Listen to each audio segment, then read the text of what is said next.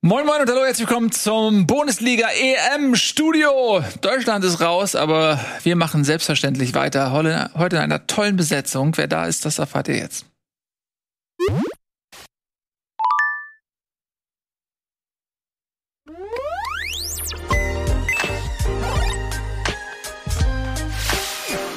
Meine Damen und Herren, Ralf Gunesch ist heute hier. Freue mich sehr. Nominiert für Sportjournalistische Errungenschaften 2020? 21? Weiß ich nicht. Also heute ist ja die Verleihung und dadurch, dass ich hier sitze. Aber du bist ja nominiert. Bis, richtig. Ja, nominiert. Der deutschen Sportjournalistenpreis. Deutscher Sportjournalistenpreis nominierter Ralf Gunesch heute bei uns, und Herren, der bei dieser großen Gala-Veranstaltung auch äh, zugegen hätte sein können, aber er hat sich überlegt, wo bin ich lieber, liefere ich ab oder lasse ich mich feiern? Er liefert ab bei Bundesliga. Vielen Dank dafür, meine Damen und Herren. Außerdem Tobias Escher, der Mann, der eigentlich einen eigenen sportjournalistischen Preis stiften könnte, den Tobias Escher-Preis. Und äh, außerdem haben wir Etienne Gade zugeschaltet, live aus der neuen Besenkammer 2.0. Hallo. Hallo. Ja. Schönen guten Tag, freue mich hier zu sein. Also bei euch zu sein, meine ja, ich. Freuen, freuen uns sehr, dass du, dass du da sein kannst. Trotz aller ja. Widrigkeiten. Widrigkeiten. Ja, ja, trotzdem bist du dabei. Leute, ähm, die Europameisterschaft ging überraschenderweise weiter. Ich hatte eigentlich gedacht, okay, Deutschland ist raus. Sie wird, was? Hat Etienne nicht einen Drucker geschenkt bekommen von, von Nico? Nee, den hab ich dann bekommen. Ach so, ach so war das, stimmt. Warum? Nee, fehlt mir nur gerade ein, weil bei Nico stehen ja immer verschiedene PS5 und Drucker im Hintergrund und ich habe jetzt geguckt, ob Etienne vielleicht irgendwo Drucker hat. Ja. Ich habe höchstens ein bisschen Druck, aber nicht. aber mehr nicht. Ich bin mir auch nicht ganz sicher, was das. Ehrlich gesagt, ich finde das ein bisschen dubios. Das bei Nico im Hintergrund. Irgendwas, das ist irgendwas Halbseidenes. Kann mir keiner erzählen, dass der nicht irgendwie so äh, leicht illegale Geschäfte macht, irgendwie mit so PlayStation 5 handelt und so weiter. Du meinst vom LKW gefallen?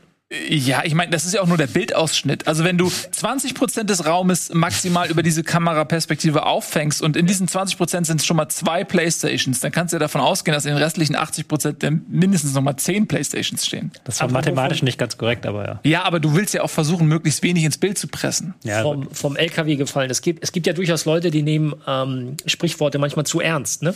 Und ich erinnere mich an meine Bundeswehrzeit. Ich bin noch ein Jahrgang, der durfte ähm, oder musste noch, noch zur Bundeswehr. Und dann, ich weiß gar nicht mehr, welche Playstation das war. Ich glaube, die zwei oder nee, die drei war es wahrscheinlich. Ähm, ob, ob, dann fragte der Ausbilder, ja, ich möchte auch eine. Und dann haben wir gesagt, ja, aber die ist vom LKW gefallen, weil da war so einer, der hat so halbseitene Geschäfte mhm. gemacht. Und dann sagt er, ja, aber ich möchte nicht, dass die Kratzer hat. ja. ja, gut, dann halt nicht. gut, okay, also Kratzer hat das deutsche Fußballimage auch bekommen ähm, durch die unbefriedigende Performance ähm, bei diesem Turnier. Äh, andere Mannschaften haben das da besser gemacht und damit endlich herzlich willkommen. Diese ähm, Überleitung hat funktioniert. Äh, Im Turnier. Wir haben im Viertelfinale die Begegnung gehabt Spanien äh, gegen Schweiz, Belgien gegen Italien, Tschechien gegen Dänemark und Ukraine gegen England. Und die werden wir nicht. Wie bitte? Dänemark. Ukraine gegen England. Was? Dänemark habe ich nur gesagt. Ja, Tschechien gegen Dänemark. Achso, du, ach, das war einfach so ein Dänemark. Ah, ich verstehe, das war einfach nur so ein Dänemark. Deutschland. Dänemark! Ja. Da kann man vielleicht gleich dazu sagen, dass äh, Marco und ich uns letzte Woche als Gag überlegt haben, halt ein Trikot zu spendieren für den Sieger von Dänemark gegen Tschechien. Also Eddie hätte ein Dänemark-Trikot bekommen, weil das mhm. seine Mannschaft ist. Aber die Dinger sind überall komplett ausverkauft. Du kriegst die nicht mehr. Ja, und das sagt auch einiges aus, ne? Ganz Deutschland ausverkauft und die haben es nicht hinbekommen, die kommen mit der Produktion nicht hinterher. Ich glaube, die Hummeltrikot, glaube ich. Trikot, du, kriegst, du kriegst schon noch welche, aber du hast sie halt nicht in diesem Zeitraum bekommen. Es gibt noch ein paar Händler ja. im Internet, die die haben, aber dass du halt hier in den Karstadt gehst oder irgendwo gehst, die alle. Vielleicht soll ich den von der Bundeswehr fragen. Wenn du eine PlayStation 5 kaufst, kriegst du ein kostenloses äh, Dänemark-Trikot dazu, dazu, tatsächlich. Sag mal, heißt der, heißt der Chef von Dänemark, ist es eigentlich der Nationaldäner? mhm. Ja. Aber eigentlich wollten wir mit Spanien gegen Schweiz anfangen, tatsächlich. Ja, äh, wir machen ja, tatsächlich mit Spanien. Schade, ähm, aber der Gag ist ja trotzdem noch übermittelt worden. Sp äh, Schweiz gegen Spanien ist äh, das Spiel, mit welchem wir beginnen wollen. Da halten wir uns natürlich an die ah, Chronologie. Nicht, Was? Du suchst nach dem Dänemark? Nicht vorbei, ja, auf der ja. UEFA-Seite tatsächlich. Ich glaube, die werden, ganz ehrlich, meine Vermutung ist, das dänische Außenministerium hat interveniert. Die hatten keinen Bock drauf, dass die Deutschen alle zu so einem äh, Trittbrettfahrer des dänischen Erfolges werden wollen. Die Isländer Und- des Jahres. Ja, und die haben gesagt, ey, die, die Deutschen, die kommen eh schon immer und äh, buchen hier unsere Blockhütten aus und so. Äh, Kein Bock drauf, die sind ausgeschieden, die sollen bitte ausgeschieden bleiben und so. Ich wette, wenn du, wenn du irgendwie nach Holland gehst, kriegst du das Dänemark-Trikot hinterhergeschmissen. Also direkt auf der äh, Seite des Herstellers, also des Produzenten, gibt's das noch in XS. Etienne? Ja, wird schwierig. Gut. ja, also. Zurück zur Schweiz gegen Spanien. Ihr seht schon, es fehlt ein bisschen die Disziplin. Das liegt natürlich daran, dass Deutschland, ich weiß nicht, ob ich es schon erwähnt habe, ausgeschieden ist. Und das, das macht uns alle natürlich ein bisschen Körre, dementsprechend auch heute ein bisschen wilder alles. Äh, Schweiz gegen Spanien. Hopp, Schweiz, was war das bitte für ein Achtelfinale gegen äh, Frankreich? Vielleicht das beste oder spannendste Spiel dieses Turniers. Und die Schweiz hat sich gesagt, hey, wieso mache ich sowas ähnliches nicht nochmal gegen die nächsten Top-Favoriten, nämlich Spanien, die mit äh, 98 Prozent, glaube ich, Ballbesitz äh, versucht haben, ihr übliches Spiel aufzuziehen, sind auch in Führung gegangen. Und dann irgendwann in der zweiten Halbzeit hat sich Schweiz gesagt, nee, komm, ähm, wir haben nichts mehr zu verlieren. Lass uns noch mal die, die, die Geister des Frankreich-Spiels beschwören und äh, mit diesen im Rücken sind sie dann auch ein bisschen offensiver geworden, haben sich Chancen auch rausgearbeitet und daher kam das 1 zu 1 durch äh, Shakiri. Nicht unverdient. Und dann ist noch erwähnenswert natürlich eine umstrittene rote Karte ähm, für Freuler in der 77. Minute, die ähm, ja zur Unterzahl geführt hat und eben auch dazu, dass die Schweiz weniger in der Offensive machen konnte, sodass äh, quasi das Elfmeterschießen wahrscheinlich auch das ausgegebene Ziel war ab der 77. Minute. Und das haben sie erreicht. Und dieses Elfmeterschießen war so ein bisschen wie, okay, Luft, die Luft ist raus oder der, irgendwie me mental ist äh, der Akku leer. Das kannst du vielleicht gleich nochmal erklären, Ralf, wie das zustande kommen kann, dass eine Mannschaft, die gegen Frankreich fünf souveräne Elfmeter geschossen hat, gegen die Schweiz drei verschießt ähm, und dementsprechend hat Spanien dieses Spiel dann gewonnen. Das kurz zum Spielfilm. Lass uns das Pferd von vorne aufzäumen. würde ich Gerne. Ähm, ich fand, es war jetzt bis zu dieser roten Karte, da kommen wir gleich zu, war es ein sehr dominanter Auftritt von den Spaniern. Also sie hatten schon 70 Prozent Ballbesitz, als es noch 11 gegen 11 stand und haben dann sich den Ball hin und her geschoben. Die Schweizer haben da, sind da nicht so richtig, haben da nicht so richtig Zugriff drauf bekommen. Aber es war zugleich auch ein sehr zahnloser Auftritt der Spanier. Also es war wirklich dieses Klischee vom spanischen äh, Ballbesitzfußball. Sie spielen da die Pässe hin und her, sie spielen da immer hinten rum, dann ist Busquets nochmal da, verteilen den Ball nochmal nach links oder nach rechts. Aber den Strafraum rein kamen sie nicht so richtig gegen dieses Schweizer äh, 4-4-2, was sie da gespielt haben. Und dann musste es so kommen, wie es kommen musste. Die Spanier dann hinten zweimal unaufmerksam. Beim ersten Mal war es, glaube ich, noch Zuber mit der großen Chance, die, die sie nicht gemacht haben. Und dann danach dieses Ding, wo Laporte ähm, irgendwie denkt, der andere nimmt ihn. Und dann haben beide ihn nicht genommen, den Ball. Und ähm, Shakira hat sich bedankt im Nachhinein. Also war halt dann so ein spanischer Fehler. Und ähm, kannst den Spaniern einerseits positiv anlasten, dass sie halt sehr dominant aufgetreten sind, aber wie gesagt, wenige Torchancen, dann hinten zwei Fehler und dann steht es 1-1. Ich, Ja. ich würde das gerne mal mit einer Grafik untermalen. Ähm, ich habe die jetzt gerade mal rausgesucht, Tobi, weil du sagtest, erste Halbzeit viel, viel drumherum. Ich habe hier mal die bei Eddie so beliebte Touchmap rausgesucht. Da sehen wir, ne, jeder Punkt ist eine, ist, ist eine Ballberührung der Spanier. Das ist jetzt die erste Halbzeit. Und wir sehen halt ganz klar, wie du meintest, Tobi, ne, hier so der Raum, da ist halt im torgefährlichen Raum, da sind sie nicht hingekommen. Das war das große Problem der Spanier in der, in der ersten Halbzeit. Ich suche ganz, ich zeige jetzt einfach nur mal zum Vergleich die zweite Halbzeit. Da siehst du halt, da ist im 16er, ne, sind halt einfach ein paar Punkte mehr. Also das haben die Schweizer in der ersten Halbzeit richtig gut gemacht, muss man sagen. Also gut gemacht und die Spanier sich so ein bisschen drin verloren in ihrer Art und Weise Fußball zu spielen.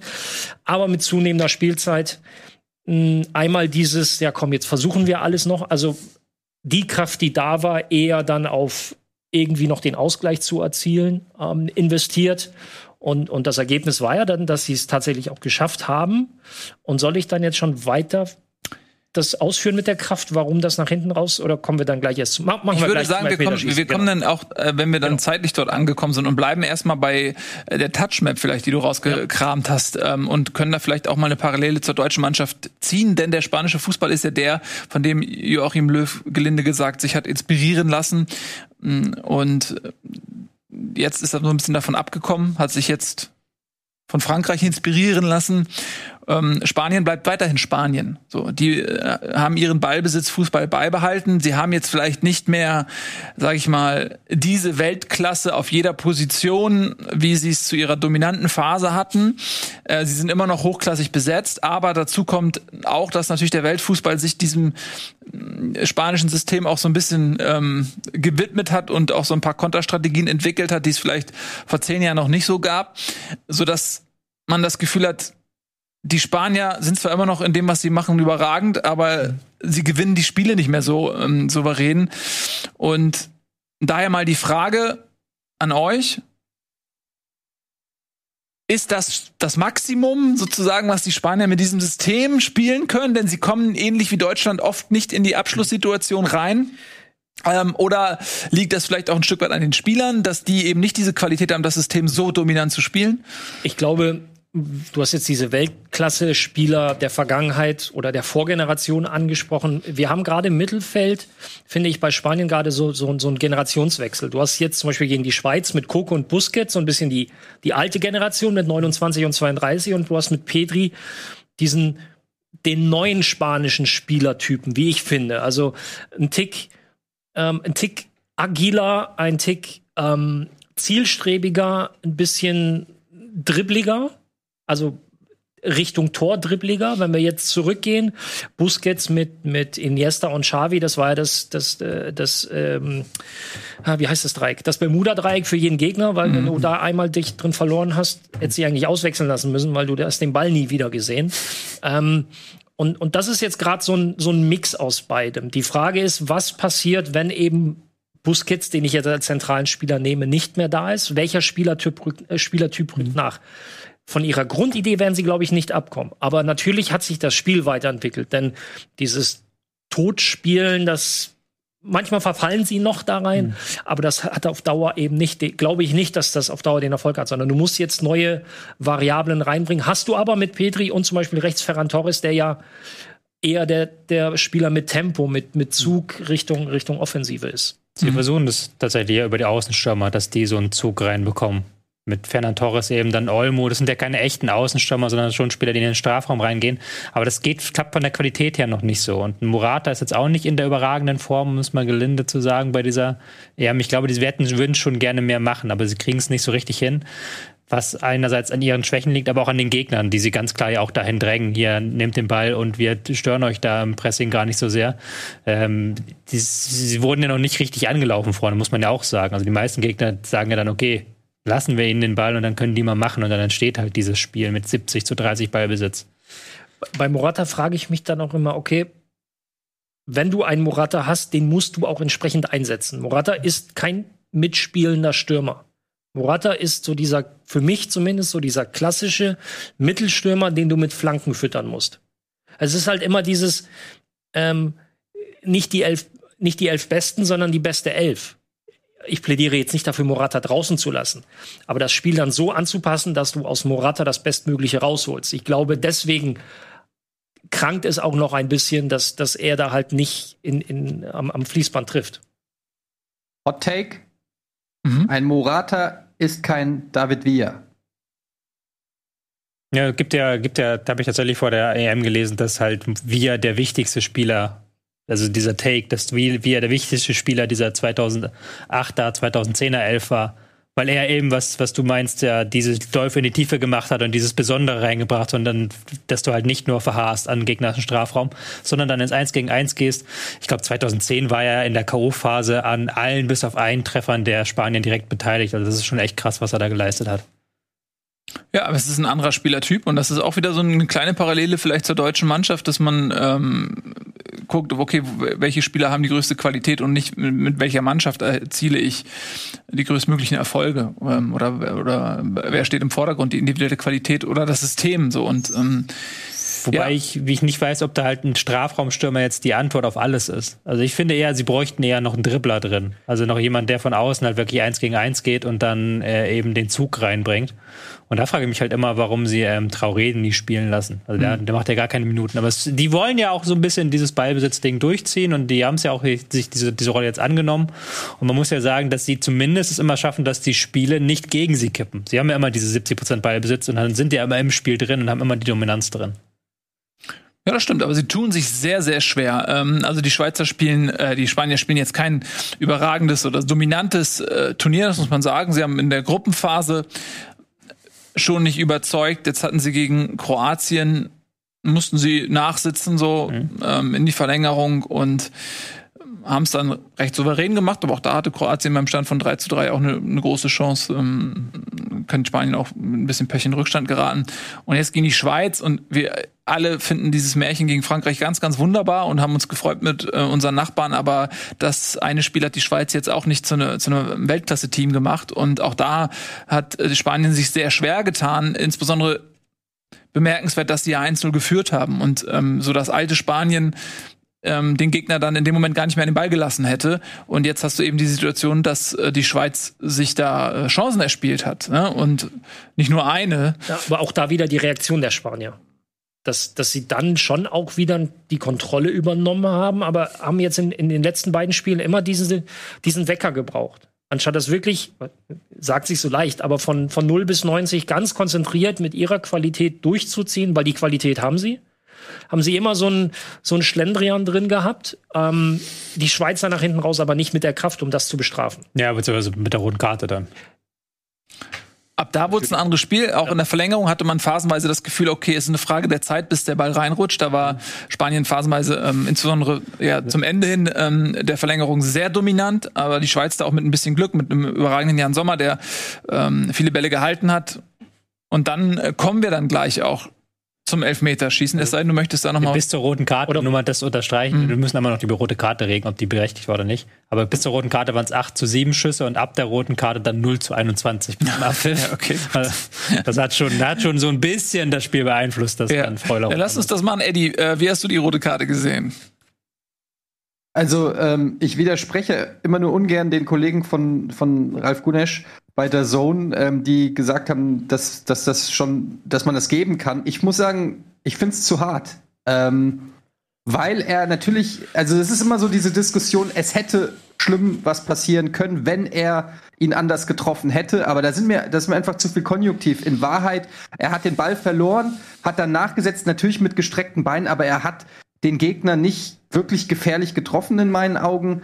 Ähm, und da hätte man es in der Situation bei so einem Spiel vielleicht auch bei einer Verwarnung verlassen können. Es ist nicht eine krasse, komplette Fehlentscheidung, weil er geht natürlich mit einem gewissen Risiko da in diesen Ball rein.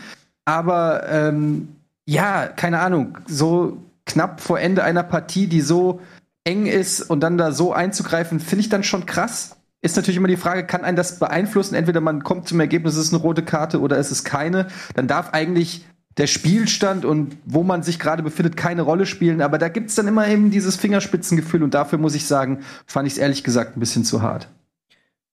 Ich hätte es verstanden, wenn das jetzt so ein super hartes Spiel gewesen wäre. Und man hätte jetzt irgendwie so, da wären halt tausend Fouls gewesen, hätte das Gefühl, jetzt kippt das und jetzt, jetzt drehen die alle durch. Und dann passiert dieses Foul und du denkst, okay, jetzt muss aber, Na, jetzt muss er runter. jetzt muss er runter. Aber das war ja nicht so. Das Spiel war ja eigentlich vollkommen ruhig. Es gab vorher eine gelbe Karte. Es gab, es war das 15. Foul des Spiels, was jetzt nicht mega wenig ist, aber auch nicht viel. Also keineswegs, es war ein faires Spiel. Und da fand ich es dann so, so un, also es war, das Spiel wäre nicht eskaliert, wenn er jetzt keine rote gegeben hätte, sagen wir es so. was, was für mich, ob berechtigt oder nicht, dazu komme ich gleich erst, was für mich sehr entscheidend in der Situation war, dass, ähm, dass der Schiedsrichter sich von Anfang an, also in dem Moment, also Michael Oliver, ähm, der als einer der Besten auf der Insel gilt, sieht das Foul und greift sofort nach hinten an die Gesäßtasche. Also für ihn war die Dynamik des Ganzen war so, dass er war sich sicher, dass es rot. Ähm, was, was für mich der Unterschied zu dem Ukraine-Schweden-Ding ist, ähm, ist die Wirkung oder die Brutalität in der Wirkung. Und das ist dann schon noch mal ein Unterschied, wenn es ums Strafmaß geht. Äh, ich denke, der Treffer bei Ukraine-Schweden ist äh, das war ein voller Treffer und jetzt bei Schweiz so ein, mehr so ein Wischer. Ähm, ich, ich bin auch bei Etienne, dass ich sage, also es ist für mich nicht komplett falsch, aber wenn du es, oder auch so wie du es gesagt hast, wenn du es normal weiterlaufen lässt mit Gelb und pass mal auf, noch eins, dann ist vorbei, ähm, hätte sich die Aufregung auch relativ schnell Da gelegt. hätte sich auch keiner drüber diskutiert. Und das ist auch ein Viertelfinale bei der EM, da denke ich immer, sei lieber ein bisschen sparsam mit den roten Karten, weil das, das kann halt Vielleicht super einfach mal entscheidend sein. fünf Sekunden länger warten Ja. mit der Karte. Ne? Ja. Du hast ja auch als Schiedsrichter hast du ja die Möglichkeit, durchaus dir ein paar Sekunden Zeit zu nehmen. Aber er hat sehr, sehr Mhm. schnell, du bringst dich ja als Schiedsrichter auch ein Stück weit selbst unter Druck, indem du sofort eine, eine Reaktion zeigst, egal ob hier oder hier. Ja. So. Soll, soll natürlich, glaube ich, aber auch die Akzeptanz erhöhen, oder? Dass der Schiri sagt, so, ich habe so, sofort, so, ihr braucht gar nicht meckern, ich habe hier sofort das gesehen und sofort das entschieden. Also wenn das so entscheidet und er sich selbst auch sicher ist, dann ist quasi eine rote Karte ohne Verzögerung in einer direkten Handlung natürlich, denke ich, das richtigere Zeichen, weil das genau die Diskussion rausnimmt, weil er ganz klar sagt, ey, ich habe es gesehen, ich habe es beurteilt, ganz klar. Ähm, er zeigt kein Zögern, äh, man merkt ihm an, er überlegt jetzt nicht oder, oder so. Ähm, ich finde, mit VAR ist es in solchen Situationen auch keine Schande, wenn man Wartet. wartet und sagt, ey, pass auf, ich äh, habe das zwar gesehen, äh, für mich ist das ähm, rot verdächtig, ich möchte mir das nochmal angucken so, und mir nochmal eine zweite Wahrnehmung äh, geben. Das fände ich okay, weil der VAR ist eh da und ähm, wenn er gelb gegeben hätte, hätte der VAR eventuell eingegriffen und hätte ihm gesagt, ey Junge, guck's dir nochmal an Wie es bei Schweden eben der wie es bei war. Schweden war. Und dann kannst du immer noch rot geben, die Option hast du. Und ähm, wenn, manchmal erschreckt man sich ja auch ein bisschen von der Intensität, ja. Oder gerade diese Geschichte mit Schweden, Ukraine, das war ja ein, zwei Tage zuvor, glaube ich. Äh, das ist, glaube ich, für den Schiedsrichter auch im Hinterkopf. Wenn der die Szene gesehen hat und er sieht eine vergleichbare Szene, der, der fühlt sich sofort dran erinnert und sagt, ey, zack, das ist genau das wie beim letzten Mal rot. Und ich fand die Szene nicht so äh, extrem. Das Bein war nicht auf Kniehöhe. Ähm, er, er hatte äh, den Ball deutlich vorher gespielt und ich, ich glaube auch nicht, dass er ähm, vorhatte, den, den Stürmer zu treffen. Er nimmt, man sagt ja, er nimmt eine Verletzung in Kauf und so weiter. Aber ich denke auch, dass ähm, eine gelbe Karte mit einer ganz klaren Ansage verbunden, Junge, äh, das war so ein Stück vor Rot, äh, bei der nächsten Aktion bist du runter. Ähm, das wäre völlig in Ordnung gewesen. Ähm, ich finde, in so einer Situation ein Viertelfinale bei einem solch großen Turnier sollte man nicht auf die Art und Weise, wenn sich's vermeiden lässt, beeinflussen. Ich denke da immer so ein bisschen auch, das ist ein Negativbeispiel, aber an das WM-Finale 2010, auch mit einem englischen Schiedsrichter, ähm, Holland, äh, Niederlande gegen Spanien, das Foul von De Jong, äh, wo er ihm äh, den Kopf fast abtritt und er gibt auch gelb, was natürlich eine Fehlentscheidung war in dem Moment, aber da hast du dem Schiri angemerkt, er will nicht das Spiel entscheiden. So. Ähm, und äh, das, ne, das hätte man äh, oder guckt Aber euch das guckt euch mal das WM-Finale 2014 an, dass da Argentinien mit elf Spielern vom Feld geht, ist eigentlich äh, völlig lächerlich. Also die guckt euch noch mal die Verlängerung an, ähm, was da teilweise einfach nicht an Karten gegeben wurde, weil der Schiedsrichter keinen Bock hatte, das Spiel mit einer Karte zu entscheiden. Also das sind so Vergleichswerte. Ähm, aber gut, es ist nun mal so passiert und es ist insofern auch müßig drüber zu diskutieren, weil das Spiel ja gar nicht dadurch entschieden wurde, sondern es ging in das Elfmeterschießen. Ähm, wahrscheinlich wäre es auch so geendet äh, für die Schweiz im Elfmeterschießen und ähm, da wollen wir jetzt noch mal eben drüber reden, Ralf. So erklär mir das doch jetzt mal so aus, aus Spielersicht. Ich habe es ja vorhin schon mal einleitend gesagt. Die Schweiz kommt aus einem hochsouveränen Elfmeterschießen gegen Frankreich und ist jetzt in der Situation, wo mein Gefühl war, okay, die haben eigentlich nichts zu verlieren. Die haben, jeder von denen hat einmal abgeliefert. So, du hast gegen Frankreich getroffen, du weißt, okay, wenn ich jetzt verschieße, ich habe zumindest einen Schuss drin. Also es haben ja nicht genau dieselben Schützen, aber viele von denen äh, geschossen. Und du sagst dir, pass auf, ey, wir sind mit zehn Mann, haben uns ins Elfmeterschießen gerettet. So, das ist jetzt Bonus. Wie kann das sein, dass das so komplett anders läuft als gegen Frankreich? Ähm, zunächst mal spielst du 60 Minuten lang mit 10 Mann, mit 30 Prozent Ballbesitz und läufst nur hinterher. Das ist das eine. Also es ist die körperliche Erschöpfung auch. Es ist die körperliche Erschöpfung, die dazu führt, dass du mental halt komplett am Ende bist. Und normalerweise bei Elfmetern sage ich in acht oder neun von zehn Fällen, auch wenn ich, wenn ich in der Bundesliga bei The Zone Elfmeter bewerte oder so, wenn er drin ist, ist es ein guter Elfmeter, fertig aus. So. Ähm, und, und wenn der Torwart gut hält, also es ist so gut und schlecht gibt's eigentlich kaum. Außer du schießt halt drei Meter drüber oder so. Also das, was die Schweiz da abgeliefert hat, war schon, boah, vor allem die Schweiz war schon, Die Spanien waren ja auch nicht gut, ne? Ja, aber- Rodrigo, der irgendwie eingewechselt wird, drei Minuten vor dem Elfmeterschießen und der Wahrscheinlich dann, fürs Elfmeterschießen. der äh, gab ja keinen anderen Grund mehr, ihn noch einzuwechseln und der das Ding dann auch ja, also halb hoch vergibt. ich, ich führe es definitiv auf die Müdigkeit zurück. Die sowohl körperliche wie auch, auch mentale Müdigkeit. Die war, sie waren körperlich zu müde, um sich mental noch mal dahin zu bringen, wo, die, wo sie gegen die Franzosen waren. Hast du schon mal ein Dann hätte die rote Karte ja durchaus Einfluss gehabt. Also wenn man mal davon ausgeht, dass durch die rote Karte die noch mehr laufen mussten und deshalb auch erschöpfter waren, vielleicht hat das einen Einfluss gehabt. Möglicherweise, aber ich glaube, es war eher dieses Ding, das äh, Achtelfinale 120 Minuten, jetzt wieder 120 Minuten. Ähm, nee, das war. Ich, ich fand auch nicht, wir haben ja nach dem Spiel auch über die Körpersprache der Franzosen oder um, um, um die Situation, über die Situation der Franzosen und der Schweizer gesprochen. Ne? Die einen, na toll, jetzt müssen wir hier und die anderen, boah, geil. Das war jetzt bei den Schweizern verhaltener. Einfach weil jeder mit sich selbst beschäftigt war, weil jeder irgendwie gucken musste, dass er auf den Beinen bleibt. Es hat auch äh, Granit Xhaka gefehlt. Ähm, der hat natürlich zum einen im Spiel selbst gegen Frankreich eine überragende Partie gemacht, aber der ist eben auch als Leader vorangegangen. Und wenn man sich die Bilder nochmal anschaut, vor dem Elfmeterschießen oder auch in Verlängerungen, wie, wie Chaka seine Mitspieler mitgenommen hat, ja, ähm, ich hab's Schweinsteigern genannt, äh, in Anlehnung an die WM 2014, der hat gefehlt. Vielleicht auch in so einem Moment. Also ich würde sagen, im Spiel selbst tatsächlich gar nicht mal so sehr, weil Zakaria einen wirklich guten Job gemacht hat. Das Eigentor war unglücklich, aber danach hat er einen wirklich guten Job gemacht. Aber ja, das halt das nach dem Spiel. Da hattest du ja dann ein Spiel, wie du gesagt hast, gegen Frankreich, hat er ja am Ende nochmal die Mannschaft eingeschworen vor der Verlängerung und auch vor dem Elfmeterschießen. Vielleicht, weiß ich nicht, ob das gefehlt hat. Noch ein paar Elfmeterschießen-Nerd-Sachen. Also es äh, gab ja mal vor zehn Jahren eine Studie, nach der die Mannschaft, die als zweites schießt, mehr Elfmeterschießen gewinnt als die Mannschaft, die als erstes schießt. Hatten wir bei dieser EM. Warte, äh, so rum? Die, die als zweites schießt, gewinnt mehr? Nee, die als zweites schießt, verliert häufiger. Ich gerade sagen, die, ja. erst, die als erstes schießt, gewinnt häufiger, die zweite verliert häufiger. Und wir haben jetzt tatsächlich zwei Elfmeterschießen gehabt bei dieser EM, richtig? Mhm. Beide mit Schweiz. Beide Mal hat die zweite Mannschaft verloren und die erste Mannschaft hat gewonnen. Wobei ich da äh, relativierend dazu, ja, oder was? hab Nee, ich fertig? äh, doch, doch. relativ, relativierend dazu sagen würde, dass, dass mein Eindruck, weshalb diese Statistik zustande kommt, der ist, dass der Druck beim zweiten höher ist, Ja. weil wenn der erste trifft, musst du nachlegen, wohingegen du, wenn du als erster triffst, immer noch die Hoffnung hast, der Torwart kann das wieder gut machen. In dem Fall hat Spanien aber den ersten verschossen, sodass Ja. sich das im Prinzip ab dem ersten Schützen gedreht hat. Das ist wahr und man muss jetzt auch dazu sagen, dass diese Studie vor zehn Jahren war und sie wurde mittlerweile ähm, in Frage gestellt und gilt auch nicht mehr als aktuell. Also es gilt nicht mehr so. Es ist halt eher jetzt so 50-50. Also es ist egal, ob du das erste oder zweite schießt. Aktuell, der aktuelle Stand der Forschung ist, dass ähm, in 60 Prozent der Fällen die Mannschaft gewinnt, die den Münzwurf vor dem Elfmeterschießen gewinnt. Das ist, glaube ich, eher eine statistische. Ähm, Äh, Weil nämlich, das ist, ja, aber die Forscher er- erklären es so, dass die Mannschaft, die den Münzwurf gewinnt, ja.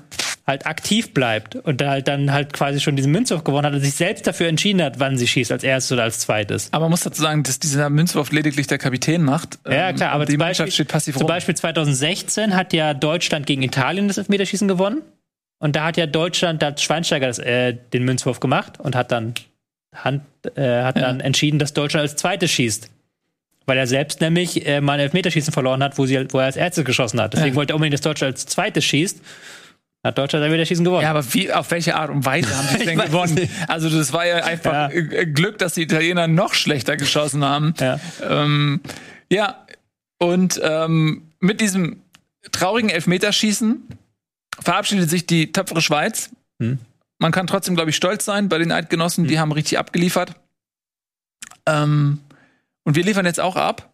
Wir machen ähm, eine klitzekleine Pause, aber nur einen einzigen Spot. Ja? Also ihr braucht gar nicht irgendwo großartig hingehen. Guckt euch den lieber an und dann sind wir gleich zurück.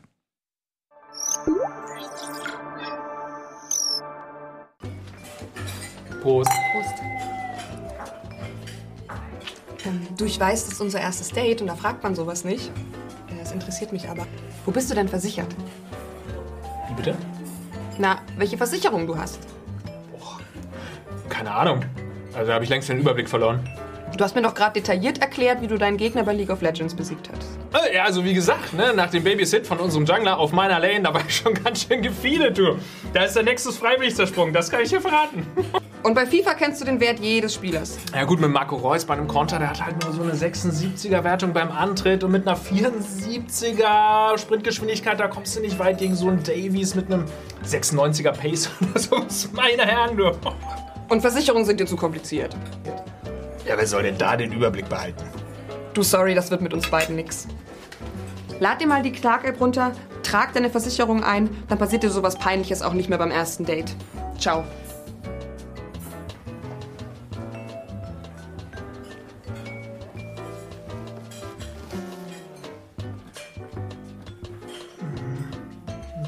Einfach die Clark-App herunterladen, mit dem Code BEANS anmelden, drei Versicherungen eintragen und einen 45 Euro Amazon-Gutschein sichern.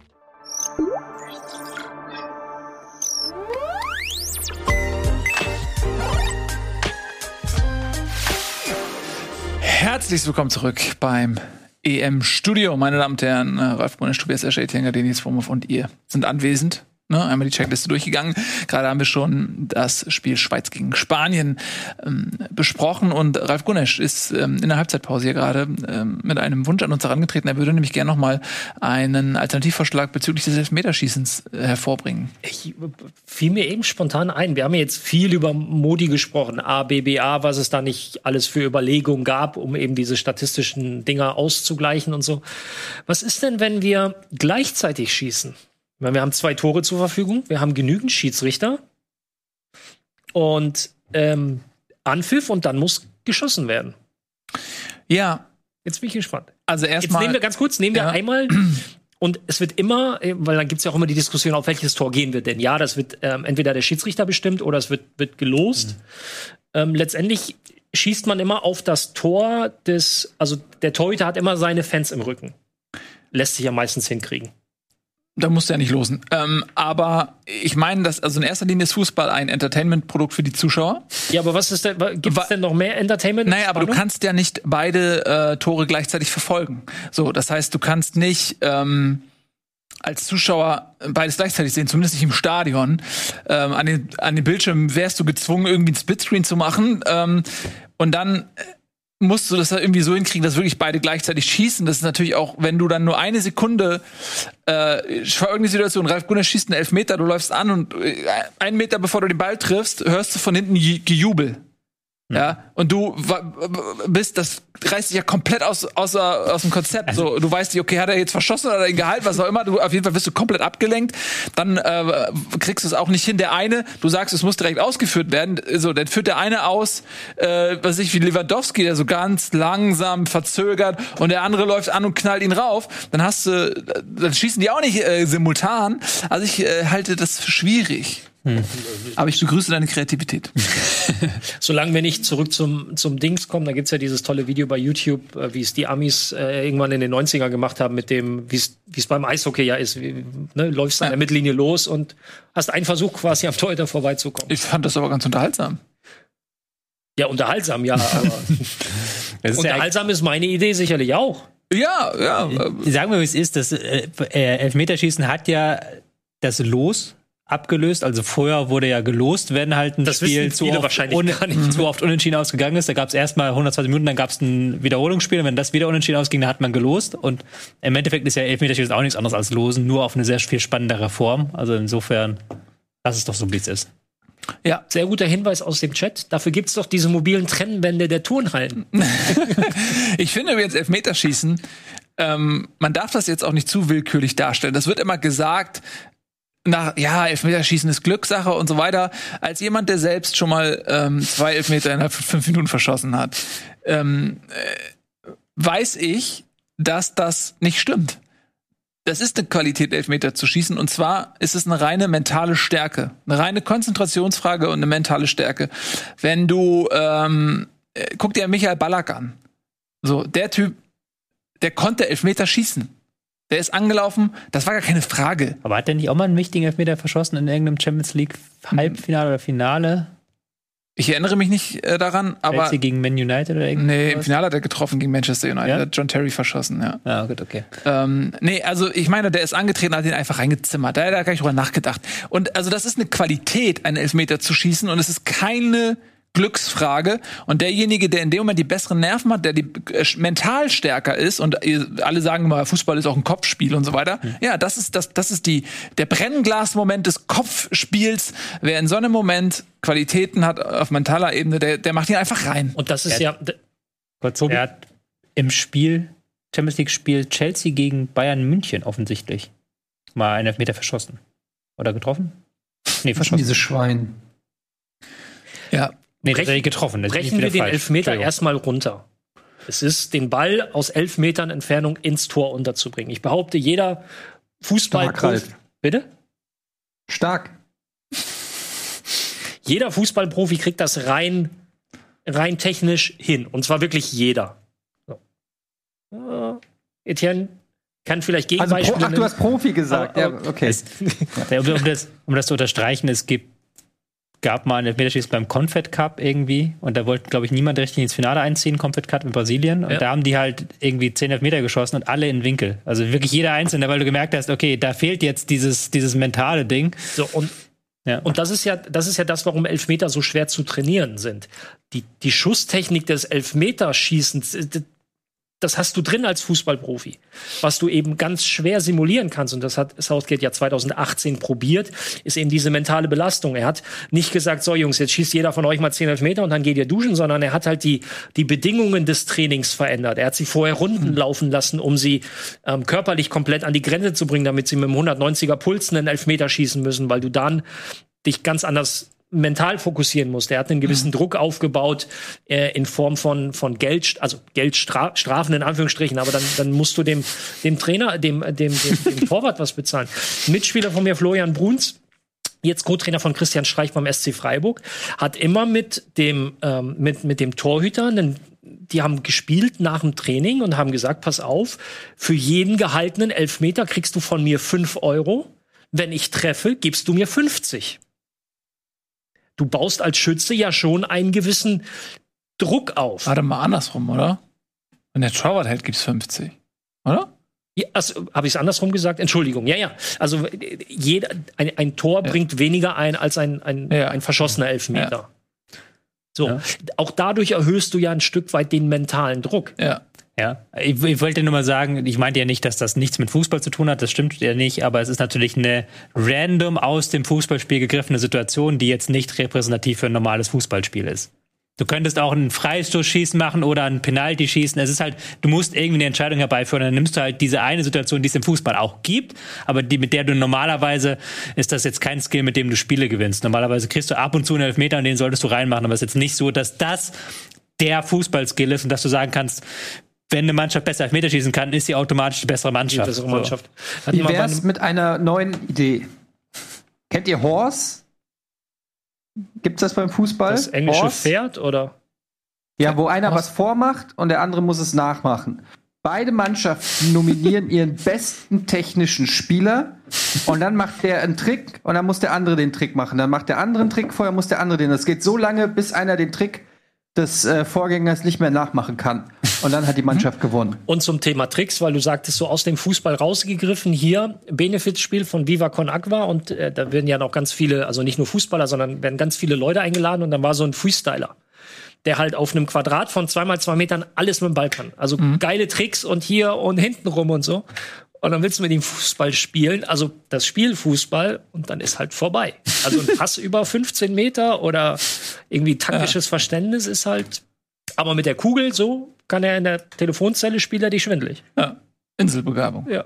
Fußballerische Inselbegabung. Insofern ist Elfmeterschießen ja auch ein Stück weit eine Inselbegabung, die aber halt Ich- auf mentaler Ebene, da bin ich ganz bei Ja. dir, entschieden wird. Ich wollte lediglich ähm, einmal etwas äh, der Geschichte entgegenstellen, die oft erzählt wird, dass es halt ein reines Glücksspiel ist und das sehe ich halt einfach nicht so. Es ist in meinen Augen kein reines Glücksspiel. Nee, das ist es nicht. Aber Genau. es ist halt nicht, du kannst nicht sagen, nachher gewinnt die bessere Mannschaft, sondern es gewinnt die Nee, Mannschaft, nee, die nee. besser Elfmeter schießt. Exakt, ganz genau. So, absolut. Es gewinnt, und aber wenn nur nach 120 Minuten es unentschieden steht, dann Ja. gab es halt im Spiel offensichtlich auch nicht die eine bessere Mannschaft. Deswegen ist das dann Ja, halt, irgendwann muss ja was entscheiden. So. Äh, entschieden worden ist auch etwas im äh, nächsten Spiel, welches wir besprechen wollen. Und das ist Italien gegen Belgien. Und boah, das war auch ein richtig starkes Spiel. Ähm, Italien ähm, 2 zu 0 in Führung gegangen, noch in der ersten Halbzeit. Ähm, Belgien hatte zuvor einige Kontergelegenheit ausgelassen, äh, meist über De Bruyne und Lukaku äh, vorgetragen. Die Italiener wirklich dominant gewesen und ähm, dementsprechend hatte Belgien auch mal Räume, konnte das aber nicht nutzen. Italien dann verdient in Führung gegangen ähm, und dann ganz kurz vor der Pause gab es einen sehr umstrittenen Elfmeter für Belgien, den Lukaku zum 2 zu 1 reingemacht hat und das hat aber am Ende nicht gereicht. Belgien hatte dann noch wirklich ein, zwei gute Chancen auch. Die ähm, sind nicht reingegangen. Eine ist mir in Erinnerung geblieben, ähm, eine Chance von Lukaku, der den italienischen Verteidiger dann so anschießt mhm. auf der Linie, ähm, der dann dementsprechend auch sehr gefeiert wurde, wo wir gleich noch reden können, nämlich Thema Mentalität bei den Italienern. Ähm, aber erstmal den Spielfilm zu Ende bringen. Und ja, am Ende des Tages hat Italien verdient gewonnen, wie ich finde. Es war ein beeindruckendes Spiel. Belgien äh, hat dagegen gehalten, hatte seinerseits Chancen, hätte das auch gewinnen können, aber Italien war für mich ein, ein, ein Stück stärker und ähm, ist verdient ins Halbfinale eingezogen. Wie seht ihr das? Ich fand auch Italien super stark. Also es Belgien hat genau wie Österreich so ein Stück weit versucht, die Italiener von ihrer Lieblingsseite, der linken Seite wegzulocken, dass da Verratti und Spinazzola und ähm, Jorginho nicht das machen dürfen, was sie so machen. Aber die haben es trotzdem durchgespielt, die Italiener. Die haben trotzdem richtig schöne Angriffe gezeigt, wieder Insigne in Topform, immer dann die Verlagerung zur rechten Zeit. Das war schon wirklich gut. Ähm, die hätten, glaube ich, sogar auch noch höher führen können. Ich hatte nur das Gefühl, Immobile hatte wirklich keinen guten Tag erwischt, weil dem ist ja wirklich jeder Ball vom Fuß gesprungen, wenn der halbwegs in guter Position war. Aber ansonsten war das eine super Leistung und bis zu diesem, es gab immer dann ein, zwei Kontersituationen von Belgien, die sie dann auch sehr gut ausgespielt haben, weil sie halt De Bruyne haben, weil sie Lukaku haben. Und man hatte nie das Gefühl, dass sie systematisch nach vorne kommen, sondern immer nur, wenn Italien was anbietet. Und ich hatte auch das Gefühl, ohne diesen Elfmeter wären die nicht unbedingt ins Spiel zurückgekommen. Mhm zwei Fragen, weil du jetzt De Bruyne angesprochen hast, oder nee, eigentlich erstmal nur eine. Wirkt er auf euch auch gehemmt? Er ist verletzt ins Spiel gegangen. Also er ist wohl mit einem Bänderriss ins Spiel gegangen und ähm, dass er überhaupt spielen konnte, ist schon außergewöhnlich. Ja. So. Aber trotzdem hat man gemerkt, wie wichtig er äh, ist für dieses Team. Er hat ja auch diesen, äh, nach dem äh, einen konnte auch diesen Schuss, den äh, Donnarumma auch sehr stark ähm, rausfischt dann aus, äh, vom Torwart gesehen, Rest der rechten Ecke. Also, und auch bei den Kontern immer, immer mit dabei gewesen. Also, der ist, äh, hat schon trotzdem ein gutes Spiel gemacht, wie ich finde. Aber man hat es ihm auch irgendwie angemerkt. Und ähm, ja, Tobi, auf deine letzten Sätze eingehend, ohne den Elfmeter weiß ich nicht, ob Belgien hm. so ja. wiedergekommen wäre. Aber dann, dafür fand ich Italien, für mich wirkt das sehr gefestigt. Für mich wirkt das sehr, es ist halt ja. Darf ich mal was über Italien sagen? Natürlich. Äh, etwas, ein bisschen was Emotionales. Weil ich bin nie, ich sag's ehrlich, ich bin so ein klischeehafter Deutscher, was das angeht. Ich bin äh, nie großer Fan des italienischen Fußballs gewesen, weil ich zum einen dieses äh, defensive, ich kann das zwar respektieren, äh, auf welchem Niveau die verteidigen können, ähm, so, das wirklich Respekt dafür, das ist eine Kultur, die die sich da geschaffen haben, das kann man auch nicht so leicht irgendwie kopieren. Ähm, aber das in Kombination mit halt diesen schauspielerischen Einlagen im Laufe der Jahrzehnte, die man sich so angucken musste, haben bei mir immer dazu geführt und natürlich, und das ist vielleicht der wichtigste Faktor, wenn ich ehrlich bin, dass wir gegen Italien immer verloren haben, wenn es wichtig wurde, hat so dazu geführt, dass ich nie so der Fan des italienischen Fußballs war. Aber jetzt bei diesem Turnier haben sie mich zum ersten Mal auch wirklich begeistert, ähm, weil sie einfach grandios spielen. Sie stellen sich nicht nur hinten rein äh, und kontern, sondern sie haben gegen Belgien einen Mitfavoriten, den Weltranglisten ersten, das Spiel in die Hand genommen. Sie haben Belgien zeitweise in die eigene Hälfte gedrückt. Diese Mannschaft lebt, die kämpft, die hat ein Spirit. Das fängt an beim Singen der Nationalhymne. Das kannst du natürlich jetzt auch nicht für jedes Land so kopieren, aber bei Italien ist es einfach authentisch, äh, wie die das singen. Das fängt an, wie die sich gegenseitig anfeuern, wie die, äh, wenn jemand eine Rettungstat macht hinten, dann wird er gefeiert, als wenn er ein Tor macht. Da steht eine Mannschaft auf dem Platz, die diesen Namen auch verdient. Jeder äh, rennt für den anderen, die haben ein großes Ziel. Jeder äh, rennt für dieses Ziel. Du weißt genau, wo die hinwollen. Ähm, die spielen guten Fußball. Und ich bin noch nicht ganz fertig mit. Ich warte die ganze Zeit auf das Aber. Das, ich, du, du baust so, als ob da gleich so ein riesiges Aber das, kommt. Es kommt ein kleines Aber gleich noch. Was ich sagen will, die, Italien hat mich richtig begeistert. Ähm, ich würde mir wünschen, dass die Mentalität die da auf dem Platz steht, dass es mal eine deutsche Mannschaft gibt, die so füreinander spielt, auch ja, also so einfach auch diese Leidenschaft mit an den Tag legt. Äh, ich bin großer fußballerischer äh, Fan dieser Mannschaft. Ähm, Wermutstropfen ist tatsächlich und das war, das kam im Spiel mitten in, in meiner Euphorie, wo ich dachte, ey, jetzt haben sie mich gekriegt nach all den Jahren, an denen ich immer sagen konnte, ich kann nicht für diese italienische Mannschaft sein aufgrund dieser ganzen Schwalben und Theatralik und so äh, äh, kommt diese Immobile-Nummer. Äh, ich will sie auch nicht größer machen, als sie ist, weil es gibt viele Fußballer mit anderen Nationalitäten, die das auch so machen. Das ist mir völlig klar. Aber das kam so mitten, wo ich, wo ich mich so richtig hab mitreißen lassen. Äh, kommt die Nummer, wo Immobile sich da äh, im Strafraum äh, wälzt und dann Ja. fällt das Tor und er steht auf und läuft hin und nichts ist gewesen. Ähm, aber das will ich jetzt auch nicht zu hoch hängen. Äh, ich bleib dabei. Italien hat mich äh, wirklich begeistert. Gar nichts, wir über die Immobilien äh, Sache reden, aber ich will mal andere Statistik reinwerfen als Frage an euch. Also in der 76. Minute war dann dieses böse, diese böse Geschichte mit Spinazzola, der sich ja da wirklich, wirklich hart verletzt hat, da kommen wir gleich zu. Und danach wurden noch ähm, brutto 21 Minuten, äh, 21,5 Minuten gespielt. Also es gab sieben Minuten Nachspielzeit und 21,5 Minuten haben sie gespielt brutto noch. Wie viel war netto Spielzeit von diesen 21,5 Minuten? Du hast bestimmt Sieben. gestoppt, oder? Ja, also keine acht Minuten, also es waren knapp acht Minuten. Und der Rest haben halt die Italiener runtergespielt. Durch äh, Spieler lagen am Boden, durch halt Fouls. Also sie haben acht Fouls begangen in den letzten zehn Minuten, glaube ich. Nee, nicht acht Fouls, aber irgendwie ein paar Fouls begangen in den letzten zehn Minuten. Ähm, dann Auswechslung. Die haben halt wirklich das richtig geschafft, dass in den letzten 20 Minuten kaum mehr Fußball gespielt wurde. Ja.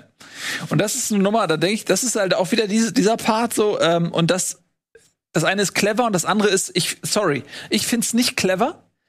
Und Spinazzola ist tragisch, der hat sich wirklich schwer Ja, ja. verletzt. Ne? Das müssen wir da wirklich rausnehmen. Aber es gab eine raus, ja. Situation, was weiß ich, Donnarumma, äh, zwei Meter Hü- Hühne, knallt äh, beim Fangen einer Flanke mit seinem eigenen, äh, ich weiß nicht, Cellini wer das war, mit seinem eigenen Mann zusammen und dann noch in den Belgier rein. Es gibt Freistoß für Italien, was auch schon mal, wo du schon mal denkst, okay, er knallt erstmal gegen seinen eigenen Mann, also was pfeifst du da? Ähm, und dann liegt er echt drei Minuten auf dem Boden. So, und sorry, ich nehme es dir nicht ab. Also es, es tut mir leid, man kann natürlich auch in dem Moment auch einem Menschen mal Unrecht tun und er hat Aua, aber ich- sorry, ich nehme es dir nicht ab, weil das passiert dir nicht im Laufe des Spiels und das passiert dir auch nicht, wenn deine Mannschaft 1 hinten liegt. Du musst nicht drei Minuten rumliegen. Und was mich am meisten daran nervt ist, mach das ruhig, ja. ich bin sofort, mach das ruhig, leg dich drei Minuten hin, aber dann erwarte ich vom Schiedsrichter, dass der sich so dahin stellt und sagt, pass auf Leute, jede einzelne Sekunde wird netto nachgespielt. Aber das macht keiner und das regt mich auf. Eddie, Entschuldigung. Äh, nee, äh, alles gut. Es gab ja noch diese Situation, wo Immobile im Strafraum lag, als ob er äh, gestorben wäre und dann haben die das Tor geschossen. Das habe ich gar nicht mitbekommen. Und äh, nee, kennst du die? Das kennst du nicht. Das ist sogar, glaube ich, ein Meme oder ein GIF geworden. Ich habe es äh, auf Twitter gesehen. Also er lag am Strafraum wie äh, als ob er tot wäre. Das Spiel ging weiter, dann ist das Tor gefallen und dann hat er so hochgeguckt. Oh, wir haben Tor geschossen, ist aufgestanden und zum Jubel gerannt. Also ähm, es ist ein bisschen ähm, auch bei den Italienern drinne, aber das weiß man und das muss man dann in seinen Matchplan auch mit einkalkulieren. Also du musst dir einfach sagen, okay, ihr wisst in den letzten 20 Minuten keine Fouls mehr machen oder irgendwie so. Das musst du einfach mit einkalkulieren. Ähm, Eddie, kann die. Kann, kann, Okay, warte, war das jemand anders? War das nicht Immobile? Nee, ist schon richtig. Kann ich dir eine technische Frage stellen? Kannst, äh, benutzt du zufällig den Internet Explorer? Was ist passiert? Was habe ich wieder falsch gemacht? Nee, alles gut. Nee, ich, ich wollte auch noch mal, äh, ich wollte, ähm, es gab eine Szene, ich Hat glaube, Nils die hatten, gerade von Immobile geredet? ich glaube, die hatten wir noch gar nicht, die Szene. Die Szene, ich habe, hast du es mitbekommen, Nils, mit Immobile? Nee, was ist da gewesen? Der, der, der blieb, war im Strafraum und hatte da, ist dann liegen geblieben. Ah, Okay, ich verstehe, dann- alles klar. Und dann Immobile. haben die, dann hat Insigne was ja, glaube ich, dieses tolle Tor geschossen und plötzlich, Wunderheilung, Immobile steht wieder auf. Er hat doch gerade, laber doch nicht, er hat doch gerade von einem Zusammenprall geredet mit Cellini. Da war ein Zusammenprall mit Cellini. Was passiert hier gerade? Komm, ähm, Spinazzola noch mal kurz. Nee, äh, darf ich? Ja, äh, ich ich wollte auf, auf ähm, Nils eingehen, ähm, weil ihr erinnert euch ja sehr häufig, ähm, äh, frage ich, wie, wie sehr willst du das Tor verhindern, wenn wir dann ne, im WhatsApp-Chat dann über, über gewisse Gegentore von bestimmten Mannschaften sprechen. Ja, schade, dass Nico nicht da ist. Ähm, ganz ehrlich, Bonucci und Chiellini, die sind seit, weiß nicht, haben die WM 90 haben sie auch schon, glaube ich, gespielt, oder? Oder glaub, war die- es 94? Dem, dem schon immer gespielt. So. Ja. Ähm, und, und das ist genau das, was mich halt auch als ehemaligen Abwehrspieler und auch als, als Trainer, das ist so, jedes verhinderte Tor wird als Tor empfunden, als eigenes Tor. Ja. Ich meine, am Ende der Karriere können wir nicht sagen, ne, dann schauen wir in die, in die Dings und wissen, Lukaku hat am Ende 168 Tore geschossen. So. Wir können aber nicht sagen, Chiellini hat 250 verhindert. Aber trotzdem, für ihn hat das denselben Stellenwert. Und das ist so, das, das ist die Basis. Das brauchst du. Diese, diese Mentalität, dieses, dieses Bewusstsein. Hey, das ist mein 16er, das ist mein Wohnzimmer. Du kommst hier nicht einfach rein und, und setzt dich hin und ich bring dir noch ein Bier, sondern Das ist auch ein, ich, ich wird abgesperrt. aber das ist auch ein krasses Thema, über das wir vielleicht da auch mal reden können, weil Chiellini ist 36 und der spielt halt auf einem Niveau, der ist halt locker der beste Verteidiger dieses Turniers. Also würde ich jetzt mal so in den Raum werfen. Nicht nur defensiv, sondern auch was Pässe und so weiter angeht. Und du redest halt immer über Jugendarbeit in Deutschland, aber bei uns ist halt, wenn du 30 bist, bist du raus aus der Nationalmannschaft. Und wenn du halt 32 bist, beendest du deine Karriere. Wie kriegen wir es, wie verschleißen wir unsere Spieler zu sehr? Wie kann es halt, halt sein, dass ein Chiellini auf dem Niveau spielt in Italien oder auf dem Niveau spielt bei dieser EM? Und in Deutschland hast du das Gefühl, wenn ein Spieler 30 ist, ist es vorbei. Ne, wir hatten, wir hatten äh, so 2014, 15 war eine ganz wilde Transferzeit oder so die, die Mitte der 10er Jahre war hier in Deutschland eine ganz wilde Transferzeit. Ähm, da, je jünger, desto besser. So 17, 18 musstest du sein. Ähm, und, und alles, was eine 3 vorne hat, kriegt halt maximal noch einen Einjahresvertrag. Das- Es gibt Vereine in Deutschland, die verpflichten gar keine Spieler mehr, die in der zweiten Hälfte der 20er Jahre, ihr- ihrer 20er Jahre sind. Ähm, das ist, das ist eine Philosophiefrage, die ich persönlich auch nicht nachvollziehen kann, weil mit einer A-Jugend wirst du den Klassenerhalt in der Bundesliga nicht schaffen oder wirst du deine Ziele nicht erreichen. Ähm, Und, und Leute wie Chiellini und Bonucci sind für mich das beste Beispiel dafür, wenn du klar in der Birne bist und wenn du körperlich auf Vernunft noch auf gutem Niveau unterwegs bist, hilfst du jeder verdammten Mannschaft weiter. Und sei es nur mit, mit der Art und Weise. Ich meine, äh, Juventus hat auch, äh, klar, sie haben versucht, sich jetzt so ein bisschen, bisschen äh, zu verjüngen, indem sie Delicht geholt haben, aber der ist dann halt ausgefallen, aber es war jetzt kein, es ist, er hat nicht groß gefehlt, weil die halt immer noch drei 39-Jährige hatten, die halt so geil verteidigt haben, weil sie ich, ich, also ich will jetzt hier nicht äh, als Chiellini-Fanboy dastehen, aber ich liebe diesen Kerl. Zug als, ist abgefahren. Als Fußballer, als Abwehrspieler, das ist, das ist für mich Wahnsinn. Dieses, wie sehr willst du ein Tor verteidigen, musst du eigentlich nur Szenen von ihm raussuchen. Ja, Marc schreibt mir Und die gerade, Reaktion. Klose war beim WM-Titel 36 zum Beispiel. Ja. So, das haben wir ja nicht mehr so. Ja gut, aber da muss sozusagen Klose war völlig ersatzlos. Also das sieht man ja, es gab keine Alternative zu Klose, weil wir keinen Stürmer mehr haben, seit Klose nicht da ist. Und er hat natürlich auch die Ja, Qualität klar. gehabt und er hat das Standing gehabt, äh, äh, gerade bei ähm, Joachim Löw, machen wir uns nichts vor. Ja. Das ist halt auch eine Frage, wenn du Lieblingsschüler bist von Jogi Löw, dann ist das Alter nicht so wichtig. Ähm, ich äh, finde die Frage total interessant, ja, ähm, weil wir äh, guck dir jetzt Hummels an oder bei Boateng zum Beispiel. Bei Boateng wird auch gar nicht die Leistung der abgelaufenen Saison beurteilt, sondern es wird immer gesagt, naja, okay, der ist jetzt schon so alt, ähm, das muss jetzt ja eigentlich rapide bergab gehen und mit jedem Jahr muss er ja eigentlich per Naturgesetz schlechter werden und den braucht man jetzt auch nicht mehr mitnehmen und so weiter. Ähm, ja, weiß ich nicht, ob, ob das äh, dem gerecht wird. Man sollte ja eigentlich ein Leistungsprinzip setzen. Und die Frage hast, kannst du eigentlich direkt jetzt äh, auf die Schiedsrichter übertragen. Manuel Gräfe, für viele einer der besten Schiedsrichter, den die Bundesliga hatte, der wurde aussortiert, weil der DFB irgendwann mal eine äh, völlig fiktive Altersgrenze äh, gesetzt hat, wo jeder Mensch weiß, Körper altern unterschiedlich. Ja? Der eine ist mit 40 eher 50 und der andere ist mit 40 eher 30. Äh, da, da kannst du eigentlich nicht ähm, für jemanden also äh, eine, eine allgemeingültige Alterslinie ziehen und dann hast du einen der, bester, der besten Schiedsrichter, der bei Spielern ähm, und Fans und allen super hohes Standing hat und den sortierst du aus, weil du irgendwann mal diese Grenze gesetzt hast, anstatt zu sagen, es zählt ein Leistungsprinzip und solange du der Beste bist, ist dein Alter scheißegal. Und das ist offensichtlich in Deutschland nicht so, oder? Siehe Premier League. Ja. Die haben eben nicht die Altersgrenze, sondern solange du die Fitnesstests bestehst, darfst du weitermachen. Was ich auch, also ich finde schon, dass gewisse Tests dann, dann sein müssen. Also du musst es ja auch läuferisch schaffen, nicht nur ja, mit Erfahrung so, ja, nee, das ist kein Foul, sondern aber solange du das erfüllst, also wir wollten jetzt nicht diese Altersdiskussion beginnen, aber aber. da bin ich, nein, bei den Schiedsrichtern. Aber Ja. da bin ich ganz bei dir. Also ich ja, Also, spannend. Ich, ist- geht ja jetzt den, äh, steht ja in den Teilnahmebedingungen der Bundesliga steht ja nicht der Rechtsweg ist ausgeschlossen. Und Manuel Gräfe Kedin. Genau. Und das Ja, finde aber, ich auch er, gut. aber er will ja selber nicht mehr, hat er selber auch gesagt. Er beendet seine Karriere, selbst wenn er die Klage gewinnt. Er wird nie wieder Bundesliga pfeifen, hat er selber gesagt. Er macht Aber- das für zukünftige Genau. Generationen. Ja. Aber ich wollte das nur mal in den Raum werfen, so, weil es ja immer um dann nicht sofort Jugend, es kommt niemand der Jugend nach. Und ich denke mal, ja, aber pff, wir haben ja doch eigentlich gute Kicker. Aber ist auch egal. Das ist ein späteres Thema. Lass uns zurückkommen. Ich glaube, dann zu Thema Spinazzola wollte ich noch einen Satz sagen. Nämlich, Ja. Das ist bitter. Weil ja das ganze Spiel, ich habe ja immer wieder darüber geredet, dass sie so über die linke Seite spielen, dass das ihre Lieblingsseite ist, dass Spinazzola da so nach vorne prescht. Und jetzt ist da dieser Baustein, dieser sehr wichtige Baustein für das System einfach weg. Und ich glaube, so, er ist äh, jetzt nicht auf Nummer eins der Spieler, der sich, die sich nicht hätten verletzen dürfen. So ein Chiellini wäre, glaube ich, nochmal härter gewesen. Aber schon auf zwei oder drei würde ich dann schon Spinazzola setzen. Das ist nicht gut für die Mannschaft und da bin ich gespannt, ähm, ob sie das auffangen können im Halbfinale. Und es gibt im Halbfinale natürlich mit Spanien auch einen Gegner, wo du auch gerade hinten in der Viererkette äh, Qualität brauchst. So, ne? Und ja, das tut Italien sicherlich äh, weh. Bin ich auch gespannt. Hm. Aber ich traue der Mannschaft zu, dass sie das äh, kompensieren kann, allein vom, vom Team Spirit. So, Ja. das, das traue ich denen irgendwie zu. Der Ersatzmann ist halt Emerson, der auch relativ wenig gespielt hat diese Saison.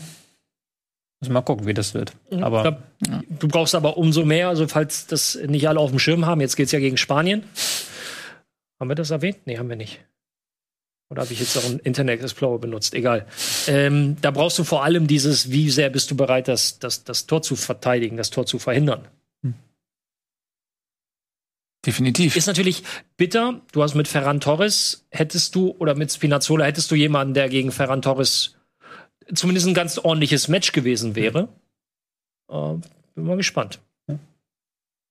ja, Ausblick kommt ja noch, ne? Der, ja, das machen wir gleich noch. Ähm, wenn ihr zu dem Spiel Belgien-Italien nichts mehr zu sagen habt, dann äh, gehen wir zum nächsten Spiel über. Und das war so ein bisschen hier das Spiel der Patenteams. Ähm, Tschechien gegen Dänemark. Tobi äh, als äh, Tscheche quasi Tscheche geboren. geboren und Etienne ist, das wissen wir äh, nicht, auch aufgrund des Namens zuletzt natürlich als Däne auf die Welt gekommen und lebt jetzt hier in Deutschland aufgrund beruflicher Perspektiven ähm, im Podcast-Bereich und deswegen ähm, hast du natürlich den Dänen die Daumen gedrückt und das auch mit Erfolg.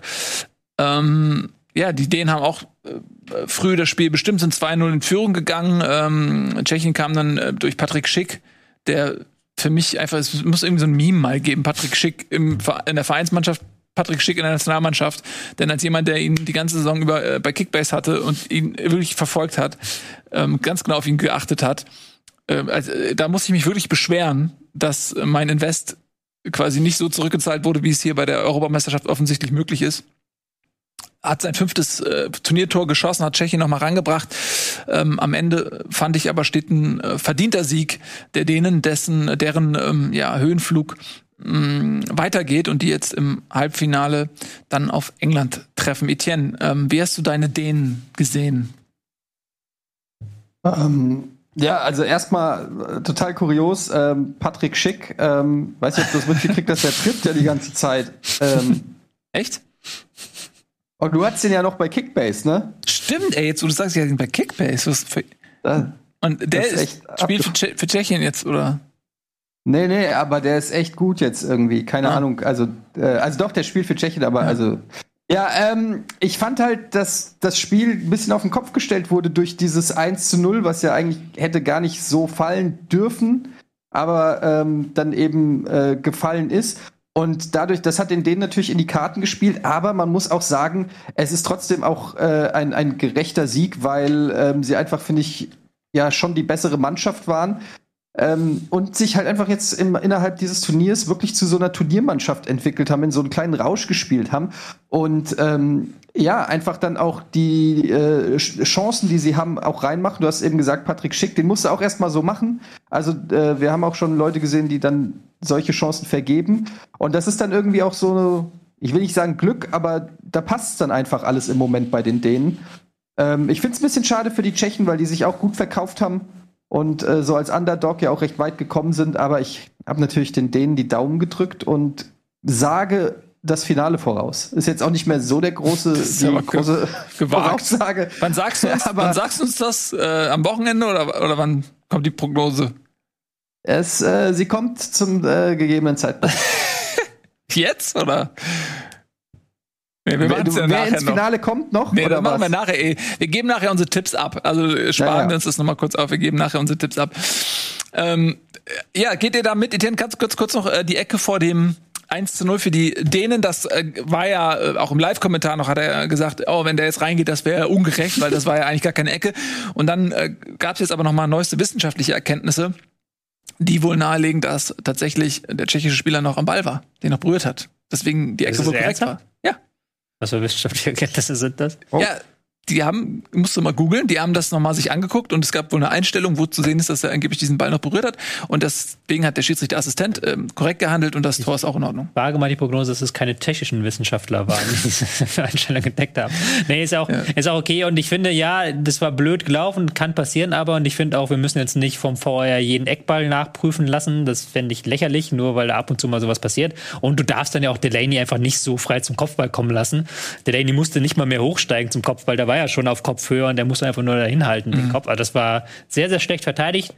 Ansonsten fand ich den Auftritt der Tschechen eigentlich ganz okay. Also sie haben ja dann nach dem 0-1 nicht aufgesteckt. Gerade nach der Pause gab es ja bei diesem, um dieses 1 zu 2 herum so eine Phase, wo sie richtig Druck gemacht haben, wo richtig Bälle reinkamen. Ähm, Sushek ist für mich die Entdeckung des Turniers, weil ich ja auch wenig Premier League gucke und der, äh, aber der wahnsinnig äh, kreativ ist, wahnsinnig nach vorne geht, Kilometer abreißt. Ähm, Kufal auf rechts, der auch ein sehr, sehr gutes Spiel wieder gemacht hat, wieder einen Assist verbuchen konnte. Aber dann fand ich, irgendwann war die Luft raus. Und zwar im wahrsten Sinne des Wortes. Ich hatte dann das Gefühl, nach 60 Minuten waren die Tschechen platt, die Dänen waren auch platt. Alles war platt auf dem Feld und das Spiel war irgendwie, hat sich dann so, so leise ausgefadet, so ein leises Fade-out in der letzten, in der letzten halben Stunde. Ja, das Gefühl hatten mehrere. Ralf, wie kann das sein, dass die Mannschaften so früh so erschöpft waren? War die Intensität so hoch oder war das eher ähm, vielleicht auch den Spielen zuvor geschuldet, dass das denen noch einfach in den Knochen steckte?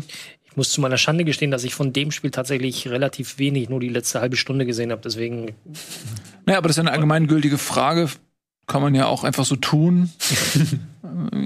Es, es kann verschiedenste Gründe haben, wenn du, wenn du dir anschaust, wie, wie die Spiele davor waren, wie, wie viele Spiele die im Laufe der Saison gemacht haben. Insofern ähm, fange ich jetzt nicht an, hier Kaffeesatzleserei in der Wasserflasche zu tätigen. Du kannst halt aber schon sagen, also die haben ja jetzt in Baku gespielt, Mhm. sind äh, irgendwann in der vergangenen Woche also sieben Stunden hingeflogen, ist Tag Regeneration ist halt weg. Äh, Das Thema werden wir übrigens gleich bei der Ukraine haben, ja, du hast England. ein, der Anpfiff war um 21 Uhr in Baku Ortszeit und da waren es halt noch 30 Grad zum, An zum Zeitpunkt des Anpfiffs, also kannst du dann zurückrechnen, wie warm das am Tag da gewesen sein muss. Also es ist, glaube ich, keine optimalen Bedingungen, um jetzt äh, 90 Minuten zu gehen. Und die Tschechen waren ja auch vor dem Spiel die Mannschaft mit den meisten gelaufenen Kilometern. Ähm, das hat man dann auch gemerkt, dass sie dann in der zweiten Halbzeit, dass es da dann rapide bergab ging bei ihnen äh, mit der Kondition. Die Dänen haben jetzt natürlich ein bisschen Zeit, sich auszuruhen. Ja. Glaube ich auch ganz gut vor dem schweren Spiel gegen England. Ähm, zu denen kommen wir auch gleich noch. Ja, also ähm, für die Dänen ist äh, das eine unglaubliche Geschichte. Wer weiß, wohin das noch führt. Es erinnert tatsächlich ein bisschen so ähm, an Danish Dynamite 1992, als sie dann eigentlich damals ja gar nicht qualifiziert gewesen waren ähm, für das Turnier und sind dann nachgerückt ähm, weil Jugoslawien damals sozusagen aus dem Turnier genommen wurde aufgrund der politischen Situation dort und ähm, dann waren die gar nicht richtig vorbereitet. Ich meine, es wurde natürlich die Geschichte wurde natürlich auch so ein bisschen ähm, inszeniert, äh, von wegen sie haben Burger ge- gegessen den ganzen Tag äh, und so weiter. Das ist natürlich alles ein bisschen überzeichnet, aber trotzdem kamen sie da last minute ins Turnier und äh, sind dementsprechend ähm, befreit reingegangen und konnten am Ende sensationell den Titel holen. Ich habe das Finale auch mal gesehen. Das hätte Deutschland eigentlich Ja, in 5-0 gewinnen müssen. ja. Äh, es ging in eine Richtung und äh, Dänemark macht dann aber die Tore. Aber egal. Ja, ich erinnere mich, äh, ich weiß auch noch genau, wie ich es geguckt habe. Und äh, jetzt durch dieses Auftaktmatch so gegen Finnland und ähm, die Situation um Christian Eriksen ist, das finde ich, also ich, was, es ist irgendwie eine gewisse Parallele, finde ich, was so die, das Narrativ angeht zu der Geschichte 92, weil die da auch in, in, aus einer ganz speziellen mentalen Verfassung in das Turnier kamen. Und jetzt hat Dänemark diese, diese Situation und das ist auch wieder mental so äh, intensiv und anders. Und die haben es irgendwie geschafft, zum Glück aus dieser Situation eine positive Kraft irgendwie zu ziehen. Ähm, und man hat schon das Gefühl, dass, dass ihnen das sportlich dann auch irgendwie hilft. Ja, also diese, dass sie wirklich sich noch qualifizieren konnten überhaupt fürs Achtelfinale äh, nach den beiden Niederlagen gegen Finnland und Belgien. Äh, also das, ja, ich bin mal gespannt, wie weit sie das noch trägt und ob das gegen England weitergeht. Verzwerge sie mir nicht zu sehr. Mir werden die, die wird diese, diese, diese romantische Geschichte, so schön die ist, wird ähm, mir dann manchmal zu hoch gehangen, weil das ist ja auch einfach eine gute Mannschaft. Also die ist taktisch clever, immer mit ihren Systemwechseln im Spiel auch. Die ist ähm, individuell sind die stark, weil die Spieler, die bei denen spielen, die sind ja größtenteils gestandene Spieler, die auch in der Premier League bei Top-Clubs wirklich spielen, wie in Heuberg zum Beispiel, die sich halt schon bewiesen haben. Stabile Innenverteidiger. Stabile Innenverteidiger. Immer gelinde ausgedrückt. Ja. Also wirklich gute Innenverteidigung. Halt diese zentrale Achse ist ja allein schon so geil. Du hast halt Heuberg und daneben Delaney, der auch ein gestandener Spieler ist. Du hast mit links äh, Mele auch einen richtig geilen Kicker, der auch bei Haben wir noch nicht Atalanta. angesprochen übrigens, die, die Vorlage zum zweiten Tor. Oh, das hat wehgetan. Beim Zugucken. Achso. Wenn sie wieder den Außenriss reinflankt, Mhm. das war nicht so. Autsch. Wenn ich das versuchen würde. Die Aber- Chemie, also die, die Zusammensetzung der Mannschaft, die, die passt tatsächlich. Du hast wirklich die zentrale Achse, du hast so ein Gerüst, du hast eine sehr gute defensive Basis. Da müssen wir Schweich, Schmeichel auch mit reinnehmen, wie ich finde, den ich auch für einen sehr, sehr guten Torhüter halte. Ähm, taktische Flexibilität hast du angesprochen. Äh, Also es ist jetzt nicht so dieser Underdog, der vom Strandhandtuch ähm, äh, in die EM reinstartet. Äh, es ist halt nur so, dass sie der Name Dänemark ist jetzt halt noch nicht in dem Atemzug Italien, Spanien, Deutschland, also jetzt im, im großen Kontext äh, angekommen, aber die Mannschaft steht definitiv zu Recht da. Ja, das denke ich auch. Ja, auf jeden Fall. Ähm, ein, wie gesagt, einschränken, so ein bisschen dazu nehmen, ne? Also sie haben drei Punkte geholt in der Gruppenphase, ne? Ja, Also gut, aber sie haben halt das gegen Finnland musste wirklich rausrechnen. Ja, und weiß. gegen Belgien hatten sie auch wirklich gut gegengehalten. Und Belgien Ja, genau. ist ja auch. Belgien ist auch und eines der besseren Teams gewesen. Die sind jetzt auch nicht. Sie haben auch ein gutes Spiel gemacht gegen Belgien, haben auch geführt und so weiter, ne? Und in Aber, dem Kontext mein Lieblingstotschlagargument, was war mit Portugal vor fünf Jahren? Nein, ich versuche immer nur so ein bisschen, weil immer, immer wenn, das ist, das ist immer der gleiche Ablauf. Ich, ich rede über diese, über die emotional außergewöhnliche Situation, in der äh, Dänemark sich befindet. Dann wird immer gesagt, ja, aber die Qualität ist ja auch so hoch. Ähm, und dann versuche ich nochmal dran zu erinnern, dass äh, Dänemark, die Qualität mag so hoch sein, aber sie haben, um das mal einschränkend zu sagen, das letzte Gruppenspiel gegen Russland gewonnen. Und dann haben sie im Achtelfinale gegen Wales gespielt. Und das war natürlich beides sehr souverän.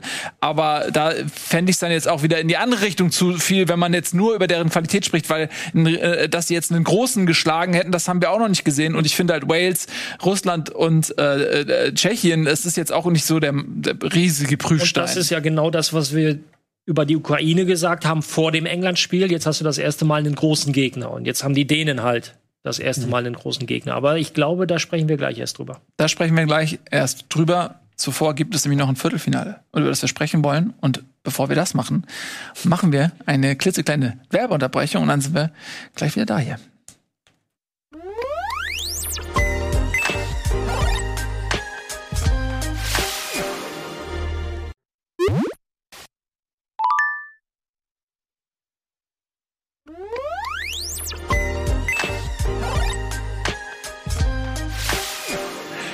Ukraine gegen England und damit hallo und herzlich willkommen zurück beim Bundesliga EM Studio. Ukraine gegen England lautet unsere letzte Viertelfinalpartie und das ist die sportlich eindeutigste.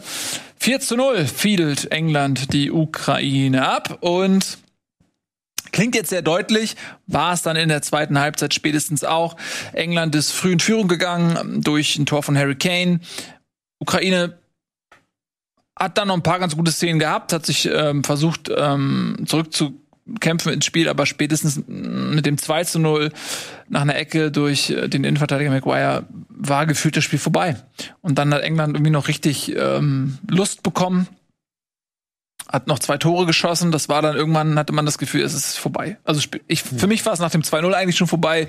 Lassen wir es spätestens nach dem 13-0 vorbei gewesen sein. Aber das war ein Spiel, wo eben auch aufgrund des frühen Tores nie so wirklich Spannung aufkam. Die Engländer haben es totgestellt. Also die haben es hinbekommen wieder, die sind ja so stabilitätsfokussiert, die haben es einfach komplett nach dem 1-0 totgestellt. Haben dann den Ball sich zugepasst, defensiv gut gestanden. Ukraine ist dann kurz aufgekommen, als sie ihre Fünferkette aufgelöst haben und dann ein bisschen Druck nach vorne hatten.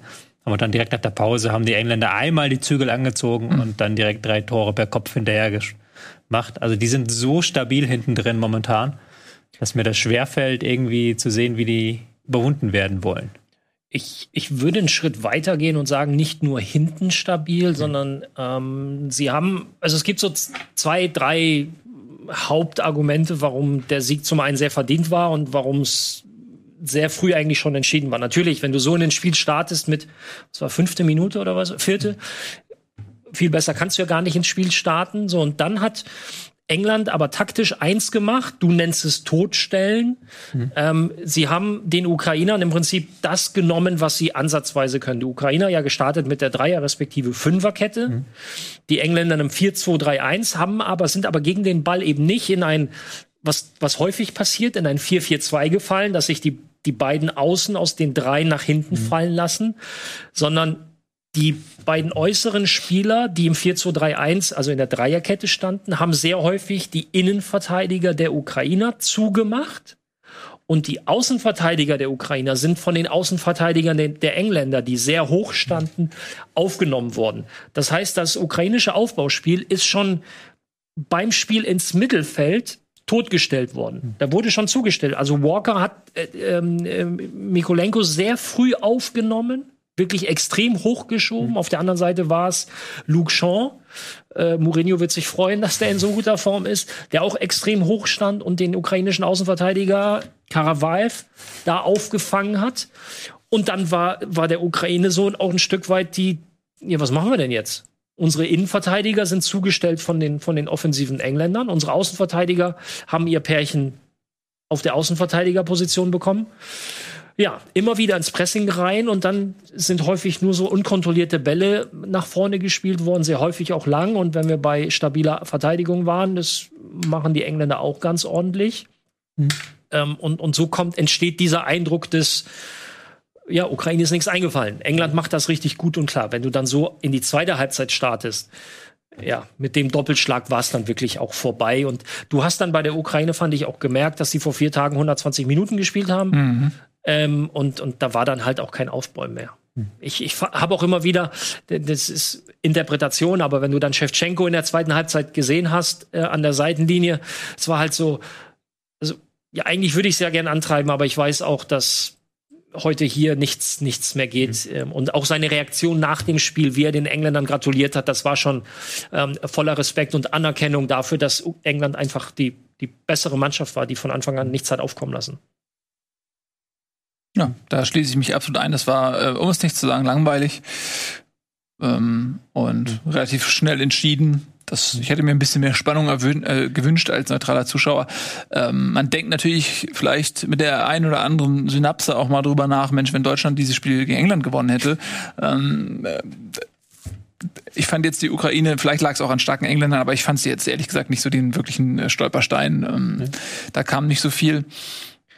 Ich finde eher, dass die, die, diese, diese, dieser taktische, ich will jetzt nicht sagen Schachzug, aber diese taktische Herangehensweise, die ich eben angesprochen habe, wie du ähm, aus dem System eines 4 zu 3 1 ähm, gegen den Ball versuchst, dem Gegner das Aufbauspiel madig zu machen, äh, lässt darauf schließen, dass diese Mannschaft durchaus flexibel ist, weil England ist bis jetzt nicht durch hervorragendes Pressing oder ähnliches aufgefallen, bis hierhin in den Spielen. Phasenweise ja. Ähm, und das kommt ihnen jetzt aber auch zugute, dass sie deutlich ökonomischer gespielt haben, deutlich ökonomischer durchgekommen sind bis hierhin als viele andere Mannschaften. Hm. So, und, und das wird dann äh, auch gegen die Dänen wird das ein extrem, äh, für Dänemark glaube ich, ein extrem schweres Spiel. Weil, ja. weil ich gehe ganz stark davon aus, dass, dass England sich taktisch wieder was einfallen lassen wird, um, um Dänemark auch da komplett die Dynamik zu nehmen. Und das kann diese Mannschaft. Mhm.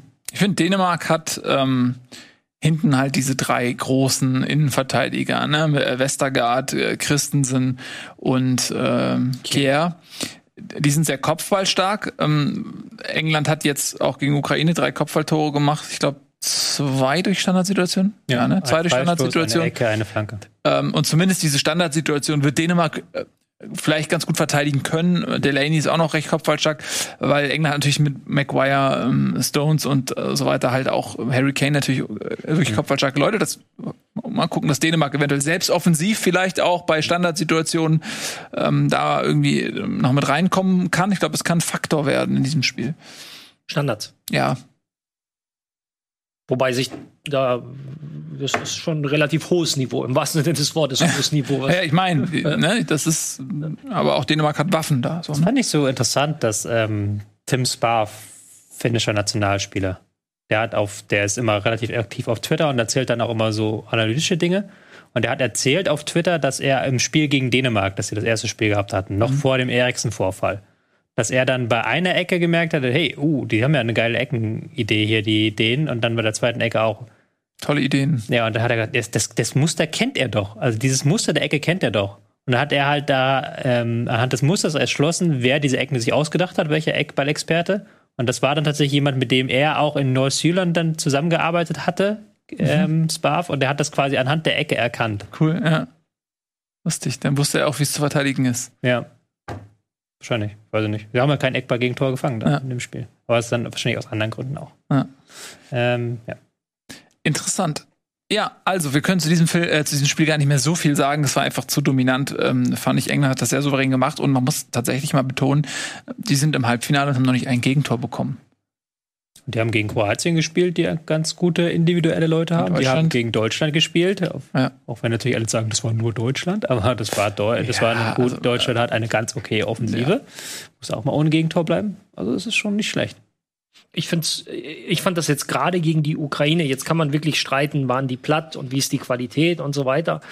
Aber trotzdem musst du das ja erstmal so souverän und eiskalt zu Ende spielen. Ne? Wir haben viel über die Spanier, die sich ihre Auszeiten genommen haben, die Italiener, die äh, Ansatz, wirklich nur im Ansatz mal ein bisschen gewackelt haben. Für mich war da jetzt gegen die Ukraine auf englischer Seite von 0 bis 90 war klar, wo das, wie das Spiel enden wird. Also Ja. Tendenz. Die Höhe ist ja dann immer was anderes, aber war, für, war, war klar zu erkennen, wie das Spiel enden wird. Das war wirklich richtig stark.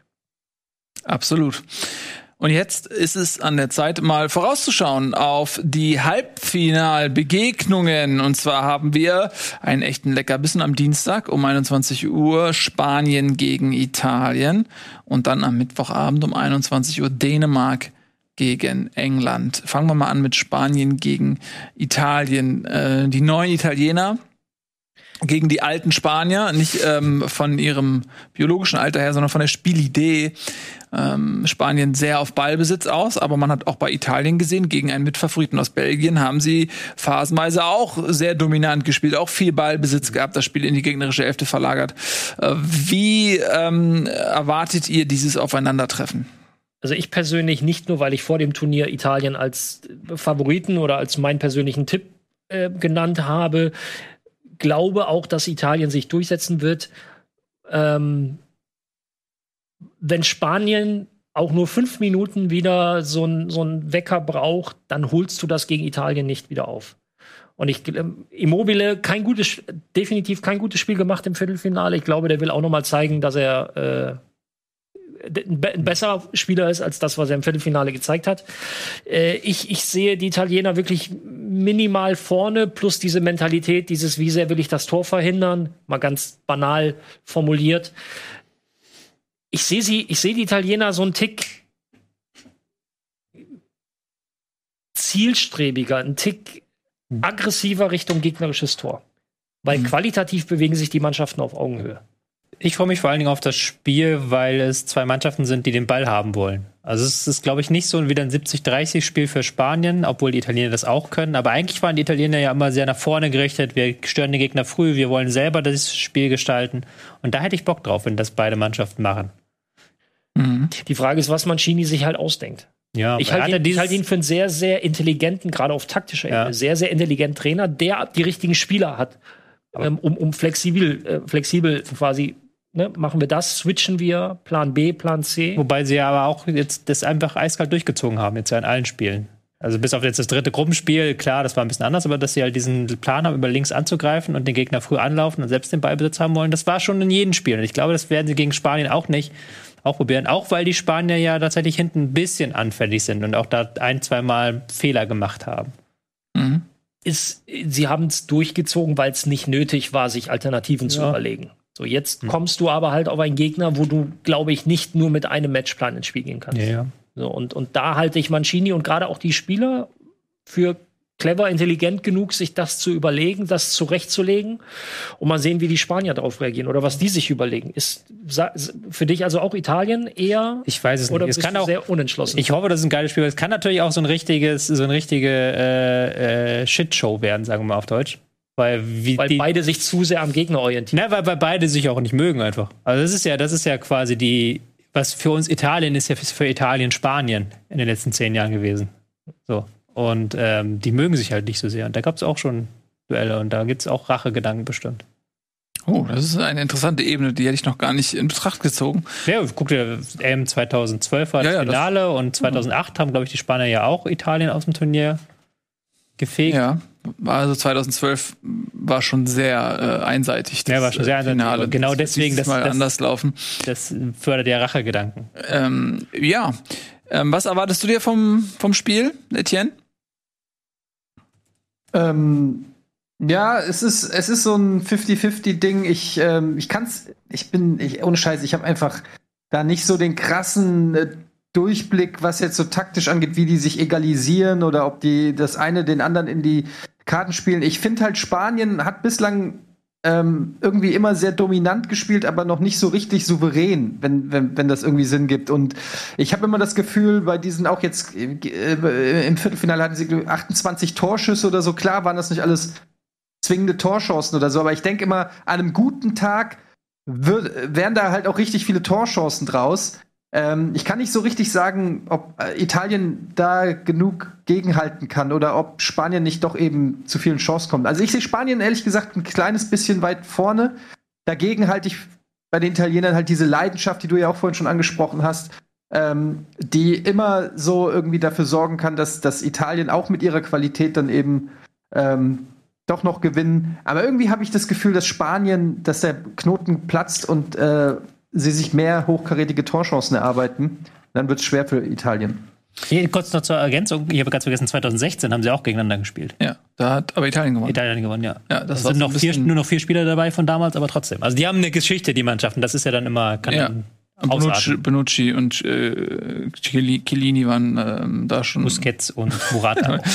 Ähm, ja, ich äh, gehe mit Italien, weil Spanien hat für mich in diesem Spiel noch nicht überzeugt. Sie spielen ähm, ihren üblichen Ballbesitz und der ist halt ein Stück weit entschlüsselt. Und mh, sie haben bisher wirklich mich noch nicht bedingungslos überzeugt. Äh, reiner Ballbesitz, reine optische Dominanz sagt nichts mehr aus im Jahr 2021 ähm, über den Ausgang des Spiels. Und die Italiener sind seit was fast 30 Spielen ungeschlagen. Die haben ein ganz klares Ziel vor Augen. Die äh, da ziehen alle Spieler an einem Strang. Die gehen voneinander durchs Feuer. So sehe ich das bei Spanien noch nicht. Ähm, und deswegen sehe ich Italien im Vorteil. Wenn wenn sie ihren ihren Stiefel durchspielen und da anknüpfen, wo sie äh, bislang im Turnier äh, aufgehört haben, glaube ich, dass, dass Italien am Ende dieses Spiel gewinnen wird. Ähm, Mir fehlt, mir fehlt ein bisschen die Fantasie. Natürlich sprechen wir jetzt hier auf, auf sehr hohem Niveau, aber wie wird es Spanien schaffen, gegen diese sehr, sehr kompakte, starke Defensive, und ich nehme jetzt nicht nur hinten die Abwehrspieler, sondern das Mittelfeld mit dazu, sich Torchancen zu arbeiten. Wir haben eben keinen David Villa mehr, der, der das Ganze ein bisschen durcheinander bringt. Wenn sie mit Morata spielen, Chiellini und Bonucci freuen sich. Ja, aber ich glaube schon, dass sie. Wie gesagt, ich kann mir nicht vorstellen, dass Italien sich hinten reinstellt, so klischee-mäßig. Das haben sie, das passt nicht zu dieser Mannschaft, dieses Turnier. Und dann hast du ja auch gegen Belgien Räume gehabt, wenn du schnell machst. Und da könnte man vielleicht ein bisschen anderes Spanien auch sehen, wenn sie es mal können, wenn sie es mal dürfen. auch da kommen wir, sind wir dann wieder, okay, was kommt über die rechte Seite mit Ferran Torres? Wie, Ja. ne, wie, wie, wie wird das matchen? Ich, ich, ich traue den Italienern trotzdem zu, mit der, mit der Disziplin mit, oder mit der defensiven Disziplin, die sie haben, es den Spaniern sehr, sehr schwer zu machen. Ja. Also es wird ein, ich, ich bin da per 50-50, weil ich bin auch sehr gespannt. Koke gegen Verratti ist auch ein sehr spannendes Duell. Die spielen beide, werden beide äh, gegeneinander spielen. Ja, Ja, also mein, mein Kopf sagt eigentlich, Italien ist stärker, wie alle sagt. Mein Herz, äh, das äh, auf diverse Tippspiele hofft, muss auf einen spanischen Sieg hoffen, weil wenn ich Max Jakob Ost in unserem Tippspiel schlagen will, dann darf Italien nicht Europameister werden.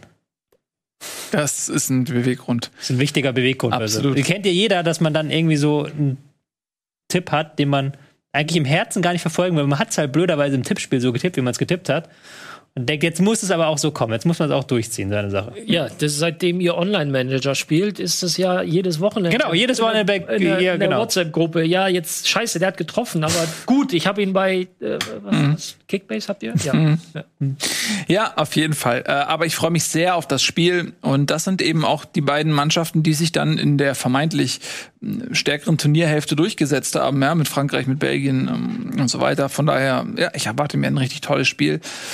Vielleicht geht's da auch in die Verlängerung und ähm, wir kommen zum nächsten Spiel und das ist äh, England. Die müssen gegen Dänemark ran dürften dann im Finale, im Prinzip haben sie das erste Mal so einen richtigen Knaller. Gut, das Deutschlandspiel kann man bewerten, wie man möchte, aber im Finale haben sie dann entweder Spanien oder Italien. Das wird auch für England dann, glaube ich, das, das härteste Spiel in diesem Turnier. Bin ich mal gespannt, ob sie dann, äh, wenn sie gegen Dänemark gewinnen sollten, dann äh, immer noch bei Null sind und dann auch durch dieses Finale. Das wäre schon eine Sensation, aber soweit sind wir nicht. Für mich äh, ist schon England Favorit. Ich glaube aber, dass äh, sie aufpassen müssen, weil sie gegen ähm, Deutschland haben sie, waren sie schon die bessere Mannschaft, aber sie hätten das auch verlieren können. Also sie haben auch ein bisschen Glück gehabt, dass die Großchancen nicht reingegangen sind. Ähm, das war äh, schon auch ein 50-50-Spiel, es hätte auch anders ausgehen können. Ähm, aber sie haben daraus natürlich sehr viel Euphorie geschöpft und äh, Sie müssen meiner Meinung nach aufpassen, dass sie sich von diesem klaren Sieg gegen die Ukraine nicht blenden lassen, weil die Ukraine hatte nicht die Qualität, um England zu fordern. Sie haben frühes 1 zu 0 geschossen, das hat ihnen sehr in die Karten gespielt. Und wenn sie jetzt so ein bisschen denken, okay, es geht hier zu leicht alles, dann werden sie gegen Dänemark Probleme bekommen, weil äh, Das Kann- glaube ich nicht. Das Ich kann mir nicht vorstellen, dass irgendjemand im Halbfinale einer EM denkt, jetzt wird's leicht. Ja, ich meine nur, dass du vielleicht so ein bisschen im Hinterkopf denkst, so, ey, äh, die haben, ich denke schon ans Finale. So. Und wenn sie, wenn sie das nicht machen, ähm, dann sind sie für mich klarer Favorit, aber wenn sie, sehe ich bei der Mannschaft nicht. Dafür ist mir die Mannschaft zu klar. Hm. Also natürlich können wir das nur von außen bewerten, aber für mich ist die Wahrnehmung der englischen Mannschaft sehr, sehr, die haben auf Einhörnern im Whirlpool gefeiert. das haben sie aber die letzten äh, Turniere auch immer getan. Das brauchst du auch mal zwischendurch. Für mich wirkt England sehr klar in, in, in der Fokussierung auf die Aufgabe. Ähm, jetzt hau ich mal eine komplette Weisheit raus. Natürlich, wenn England wieder früh in Führung geht und sein Spiel spielen kann, dann wird's, dann ähm, werden sich die Dänen die Zähne ausbeißen. Andersrum wäre es doch mal interessant. Genau das. Solange es aber 0 zu 0 bleibt und Dä Dänemark vielleicht so sein, seine Dynamik aufs Feld bringt. Ja, mal auf in Führung geht durch einen Standard, mal andersrum, weil England hat noch nicht ein Tor kassiert, dementsprechend waren sie noch nicht einmal in Rückstand. Wie reagiert die Mannschaft, wenn sie auf einmal hinten liegen, ähm, wenn der Gegner mal vielleicht zumacht äh, und und sie ihre Automatismen, die bisher gut funktioniert haben, vielleicht nicht so äh, ausspielen können? Das wäre mal interessant zu das, sehen. das ist ja auch wiederum das Schöne an, an dem Spiel Fußball. Letztendlich kann, kann taktisch, kann England wunderbar taktisch vorbereitet sein. Jeder kann seinen Job erfüllen, aber wenn irgendwie der Torwart daneben greift oder, oder Maguire ausrutscht oder so, dann hilft dir das alles nichts. Ähm, Es gibt sehr viele Eventualitäten. Für mich ist England aber äh, der leichte Favorit. Ich Ja. möchte noch mal ein paar weiche Faktoren ins Spiel bringen.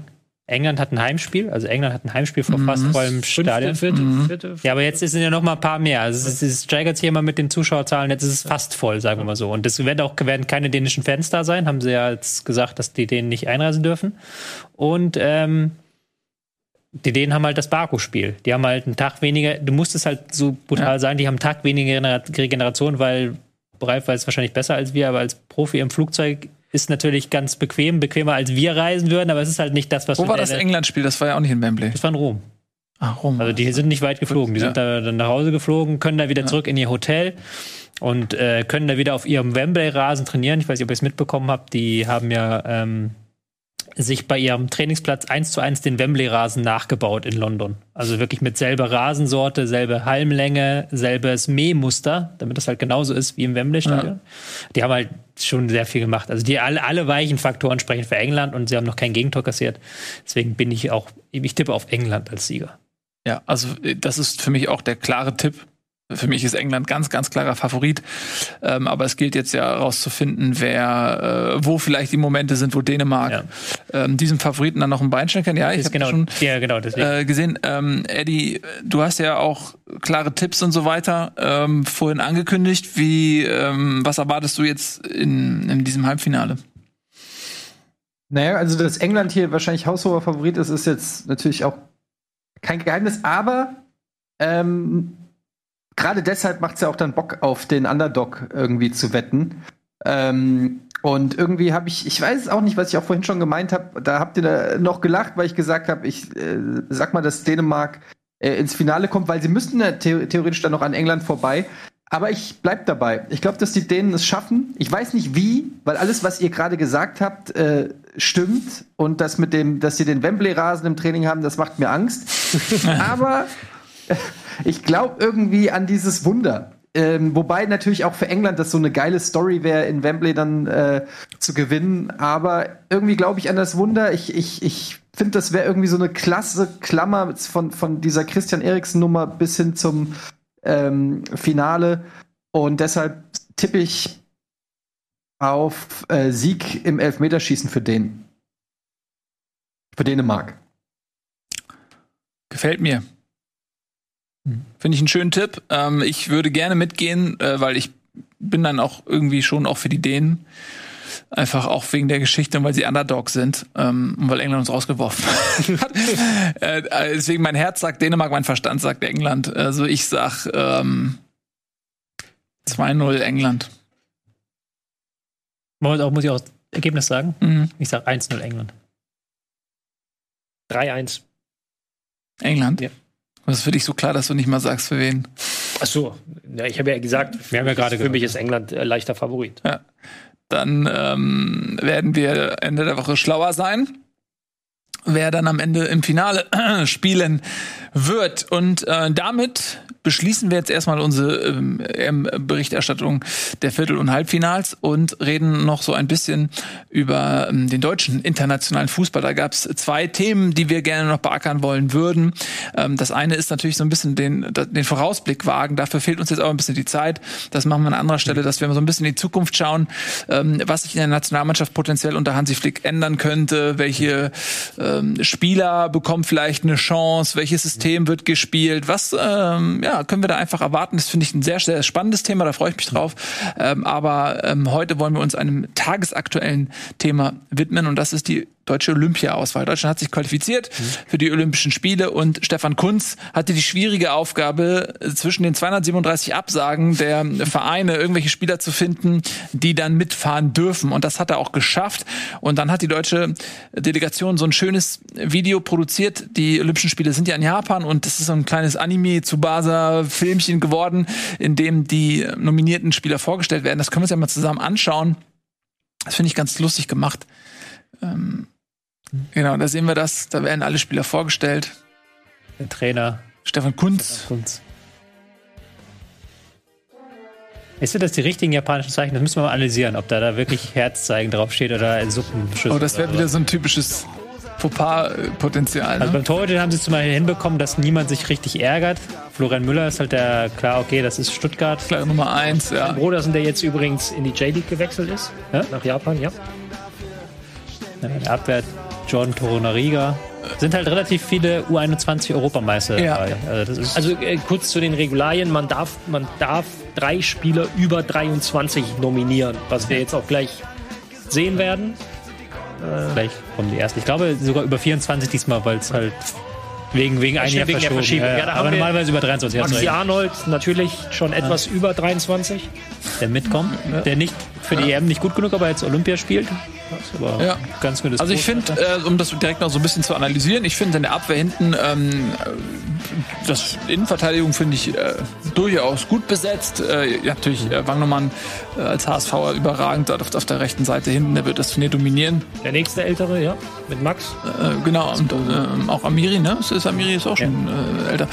Ähm, also, äh, und äh, es sind auch, glaube ich, nur 19 Spieler, also das ist, äh, es gibt schon eine feste Stammelf ähm, und es ist, wie gesagt, viel von der U21. Niklas Dorsch, der eine überragende U21-M gespielt hat, äh, fährt auch mit. Ähm, der mit Arnold da, das kann auch ein schönes zentrales Mittelfeld werden. Man muss aber ehrlicherweise sagen, im Vergleich mit anderen Nationen, die an den Start gehen, hat Deutschland, haben die Vereine sich der Idee, Spiele abstellen zu müssen, sehr, sehr verschlossen. Und es gibt ein paar positive Ausnahmen. Die beiden Berliner Clubs, Union ähm, stellt zwei Spieler, Hertha stellt zwei Spieler. Ähm, das finde ich positiv, absolut. Ähm, aber einige Leute, Stefan Kunz hat es auch gesagt, sind nicht mehr bereit, ihren dritten Torwart mitzugeben. Ähm, die Wer Bayern? Die Bayern, achso, ja. zum Beispiel.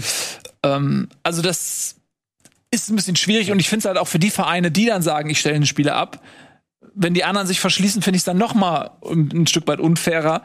Ähm, Es ist halt einfach so, dass Olympia natürlich in, äh, oder Fußball-Olympia in Deutschland halt nicht den Stellenwert hat, wie es in anderen Ländern der Fall war. Wenn wir uns erinnern, 2000, wann war das, 2016, Rio. Finale, als man im Finale gegen, gegen Brasilien gespielt hat, damals auch mit Neymar unter anderem. Ja, für Brasilien hat es, hat, hat, haben die Olympischen Spiele einen ganz anderen Stellenwert, als es, als es hier in Das Deutschland war der auch Fall ist. Und äh, zu Hause bei denen, ne? muss man sagen. das kommt auch dazu, aber trotzdem ist der Fußball bei den Olympischen Spielen in Deutschland halt nicht so, ja, warum? So, los geht's, das haben wir ja noch nicht gesagt, am 22.07. und in der Gruppe äh, eben Brasilien, ne? der Vorjahr, also der, der Vorjahres, der, der Finalist des, der, der, letzten Olympischen Spiele und Elfenbeinküste und Saudi-Arabien. Das sind die drei Gruppengegner. Ja. 22.07. Genau. So sieht's aus. Ich freue mich drauf. Irgendwie, mir hat das letzte Mal die Mannschaft viel Spaß gemacht in Rio. Sind ja erst im Elfmeterschießen gescheitert damals an Brasilien. Mm, Und ja, mal, gucken, was diese Mannschaft ähm, da reißen kann. Das Interessante ist ja, dass diese Mannschaften wirklich immer nur für diesen einen Zweck zusammengestellt werden. Also es Ja. ist ja nicht so, dass die irgendwie eingespielt sind oder dann danach noch irgendeinen Zweck erfüllen müssen und du überlegst, wie geht's weiter. So, nein, wirklich nur auf diesen einen Punkt und dann eingespielt. Und ich finde es auch gut, dass Max Kruse dabei ist, dessen Ja. Nationalmannschaftskarriere so ein bisschen kurz war. Vielleicht unnötig kurz, vielleicht zu kurz auch. Und dass der jetzt da noch dieses Olympia mitnehmen darf, das finde ich schön. Ja, finde ich auch Freut gut. ihn. So viel darf ich auch verraten, er freut sich richtig drauf. Ja, gibt's da Pokerzelte? Das weiß ich nicht, aber wir haben heute, heute Mittag tatsächlich ganz kurz drüber gesprochen und er hat, hat tatsächlich richtig Bock drauf und äh, ja, ich meine, ist ja auch eine geile Erfahrung, ne? Ja, So. ja. Ist Ja. natürlich dieses Jahr ein bisschen anders wahrscheinlich wegen Corona, aber sonst ist das, glaube ich, wenn du Sportler da bist. Wobei äh, 2016 waren mit Max Christiansen und Robert Bauer auch zwei meiner ehemaligen Mitspieler in, in Rio mit dabei. Die sagen, Ralf, also damals in, in Brasilien war es halt so, dass die Fußballer komplett außerhalb des, also die waren 150 Kilometer vom Olympischen Dorf weg. Ich weiß jetzt Boah. nicht, wie das in Tokio ist, aber da war halt nichts mit, mit diesem Erlebnis O- Olympia und Olympisches Dorf und so. Ich, keine Ahnung, wie das jetzt ist. Ob die alle in Tokio stationiert sind. Ja, ein bisschen schade, dass da halt so viele sich quergestellt haben. So. Ja. Das stimmt schon. Also Lars Stindl sollte erst mit, aber dann auch irgendwie hat man entschieden, doch nicht. Ja, ist- finde ich schade für die Spieler auch, weil das ist ja, glaube ich, doch nochmal ein Erlebnis und eine Sache. Ja, und viele werden ähm, nicht in den Genuss eines großen Turnieres kommen. Und ähm, selbst wenn, dann ist ja auch mal die Frage, spielt man überhaupt oder ist man nur Auffüllmaterial? Und äh, bei so einem olympischen Turnier, da werden viele Leute, die mitfahren, auch, also bis auf vielleicht die Torhüter 3 und, äh, 2 und 3, aber der Rest wird seine Minuten kriegen, einfach weil der Kader auch so dünn besetzt ist.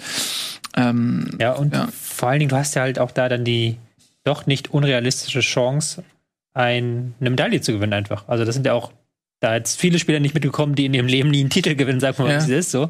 Und da einfach eine olympische Medaille zu haben, ist doch eigentlich, Ja. eigentlich eine gute, Aber gute Sache. Ich habe auch lieber Spieler dabei, äh, die richtig Bock haben, wie jetzt ein Max Kruse, die sich da zerreißen werden, als Spieler, die das so, ja, nehme ich das auch mal mit. Ich habe also, wenn wenn die sowas machen, dann ey, bitte zerreißt euch da, spielt ein bisschen wie die U21 mit mit demselben Teamgefühl ähm, und dann ja können die uns, glaube ich, viel Spaß machen. Das, äh, mal gucken, wie die anderen Mannschaften sich wie gesagt aufstellen. Aber ey, ich freue mich drauf. Und das ist, wenn man die Mannschaft so sieht und die mal so aufstellt, das ist schon keine schlechte Mannschaft. Nee, die ist natürlich klar. Jetzt, am Anfang Brasilien, dann im Ja. Viertelfinale, glaube ich, Spanien oder Argentinien. Ist nicht die leichteste Auslosung, aber wenn du das halt überstehst, warum nicht? Einfach mal wieder. Letztes Mal hat es ja auch, letztes Mal hat's auch geklappt und die U21, sagen wir, es ist, haben wir auch nichts zugetraut vor dem Turnier und die haben es dann geholt. Und das ist jetzt der Kern, ist dieselbe Mannschaft. Ganz genau. Viele, viele der Spieler, die dort ähm, den Titel geholt haben. Ich meine, ich habe jetzt gerade nachgeschaut. Ich meine, Dani Alves wird halt für Brasilien spielen. Das macht er auch nicht, weil er muss. Er ist 38. War lange Zeit für mich der beste Rechtsverteidiger, den den es in Europa gab. Und er hat halt richtig Bock auf Olympia. Ja. Und ähm, mit 38 darfst du ja eigentlich gar nicht mehr spielen. Wegen, wegen der Altersgrenze. Ähm, es gibt hier auch eine zeitliche Altersgrenze für diese Sendung. Danach ist sie vorbei. Aber das Tolle ist, im Gegensatz zur Fußballerkarriere, danach gibt es noch eine Perspektive. Es geht einfach weiter danach. Um 20.45 Uhr gibt es den Game Talk. Ähm, und da geht es um die besten Spiele des ersten Halbjahres 2021. Und dann um 22 Uhr, what? Bin ich ja schon wieder live. Und äh, zocke für euch und mit euch, mit mir und für mich. Denn es gibt ein Spiel, auf das ich richtig Bock hab. Ähm, und zwar gibt es ein Remake von, das ist eigentlich kein Remake wirklich, aber es ist nochmal neu aufgelegt worden, so ein bisschen von Zombies Ate My Neighbors. Und das war damals, äh, hab ich habe dieses Spiel geliebt auf dem Super Nintendo viel gespielt und es gibt's jetzt für PlayStation, Xbox äh, auch und für PC. Und das zeug ich nachher. Ich freue mich richtig drauf. Zombies Ate My Neighbors ein, äh, ist eine nostalgische Reise zurück in die Zeit äh, ab 22 Uhr. Und dann haben wir um 0 Uhr noch eine, eine schöne Folge wie anhört. Ihr Lieben, das war ähm, das EM Bundesliga Studio. Wir sehen uns wieder am Donnerstag äh, zwischen 16 und 17 Uhr. Ähm, eine leicht verkürzte äh, also Sendung, weil natürlich auch einfach weniger Spiele stattfinden. Deutschland ist raus. Äh, Wir haben noch zwei Spiele zu besprechen. Da brauchen wir nicht so viel Zeit. Genau. Wir haben aber noch am kommenden Montag dann eine Folge. Wir wollten ja heute eigentlich auch noch sprechen über die deutsche Nationalmannschaft. Ja. Das verschieben wir jetzt auf den kommenden Montag, wo wir dann nochmal ein EM-Recap machen um 19 Uhr. Also noch zwei Folgen EM-Studio. Wir müssen ja noch schauen, wie unsere Tipps von äh, vor dem Auftaktspiel. Was Ich habe mir mal die geworden mal angeschaut und ähm, zwei können ihren EM-Tipp noch machen, aber ein paar Leute haben sich hier auch blamiert. Muss man ganz hab ich mich blamiert? Wolfsburg, Ja. Ich, hab, mich- ich, ich weiß, dass ich mich blamiert. Ich habe überraschend, äh, habe ich Türkei gesagt. Also es war einfach die größte Enttäuschung des Turniers. Enttäuschend habe ich gesagt Belgien. Okay, na gut, die sind im Viertelfinale raus als Weltranglisten erster. Ist schon ziemlich enttäuschend. Und ich habe natürlich Frankreich als, als Titelträger. Also ich bin auf jeden Fall nicht derjenige, der sich hier mit Ruhm bekleckert. Ähm, vielen Also lieben Dank. Montag keine Zeit. ich hab keine Ahnung, ich bin raus. Vielen lieben Dank fürs Zusehen. Wir freuen uns schon sehr auf die nächste Folge. Äh, bleibt dran, schaltet nicht ab. Tschüss und auf Wiedersehen. Ciao, ciao.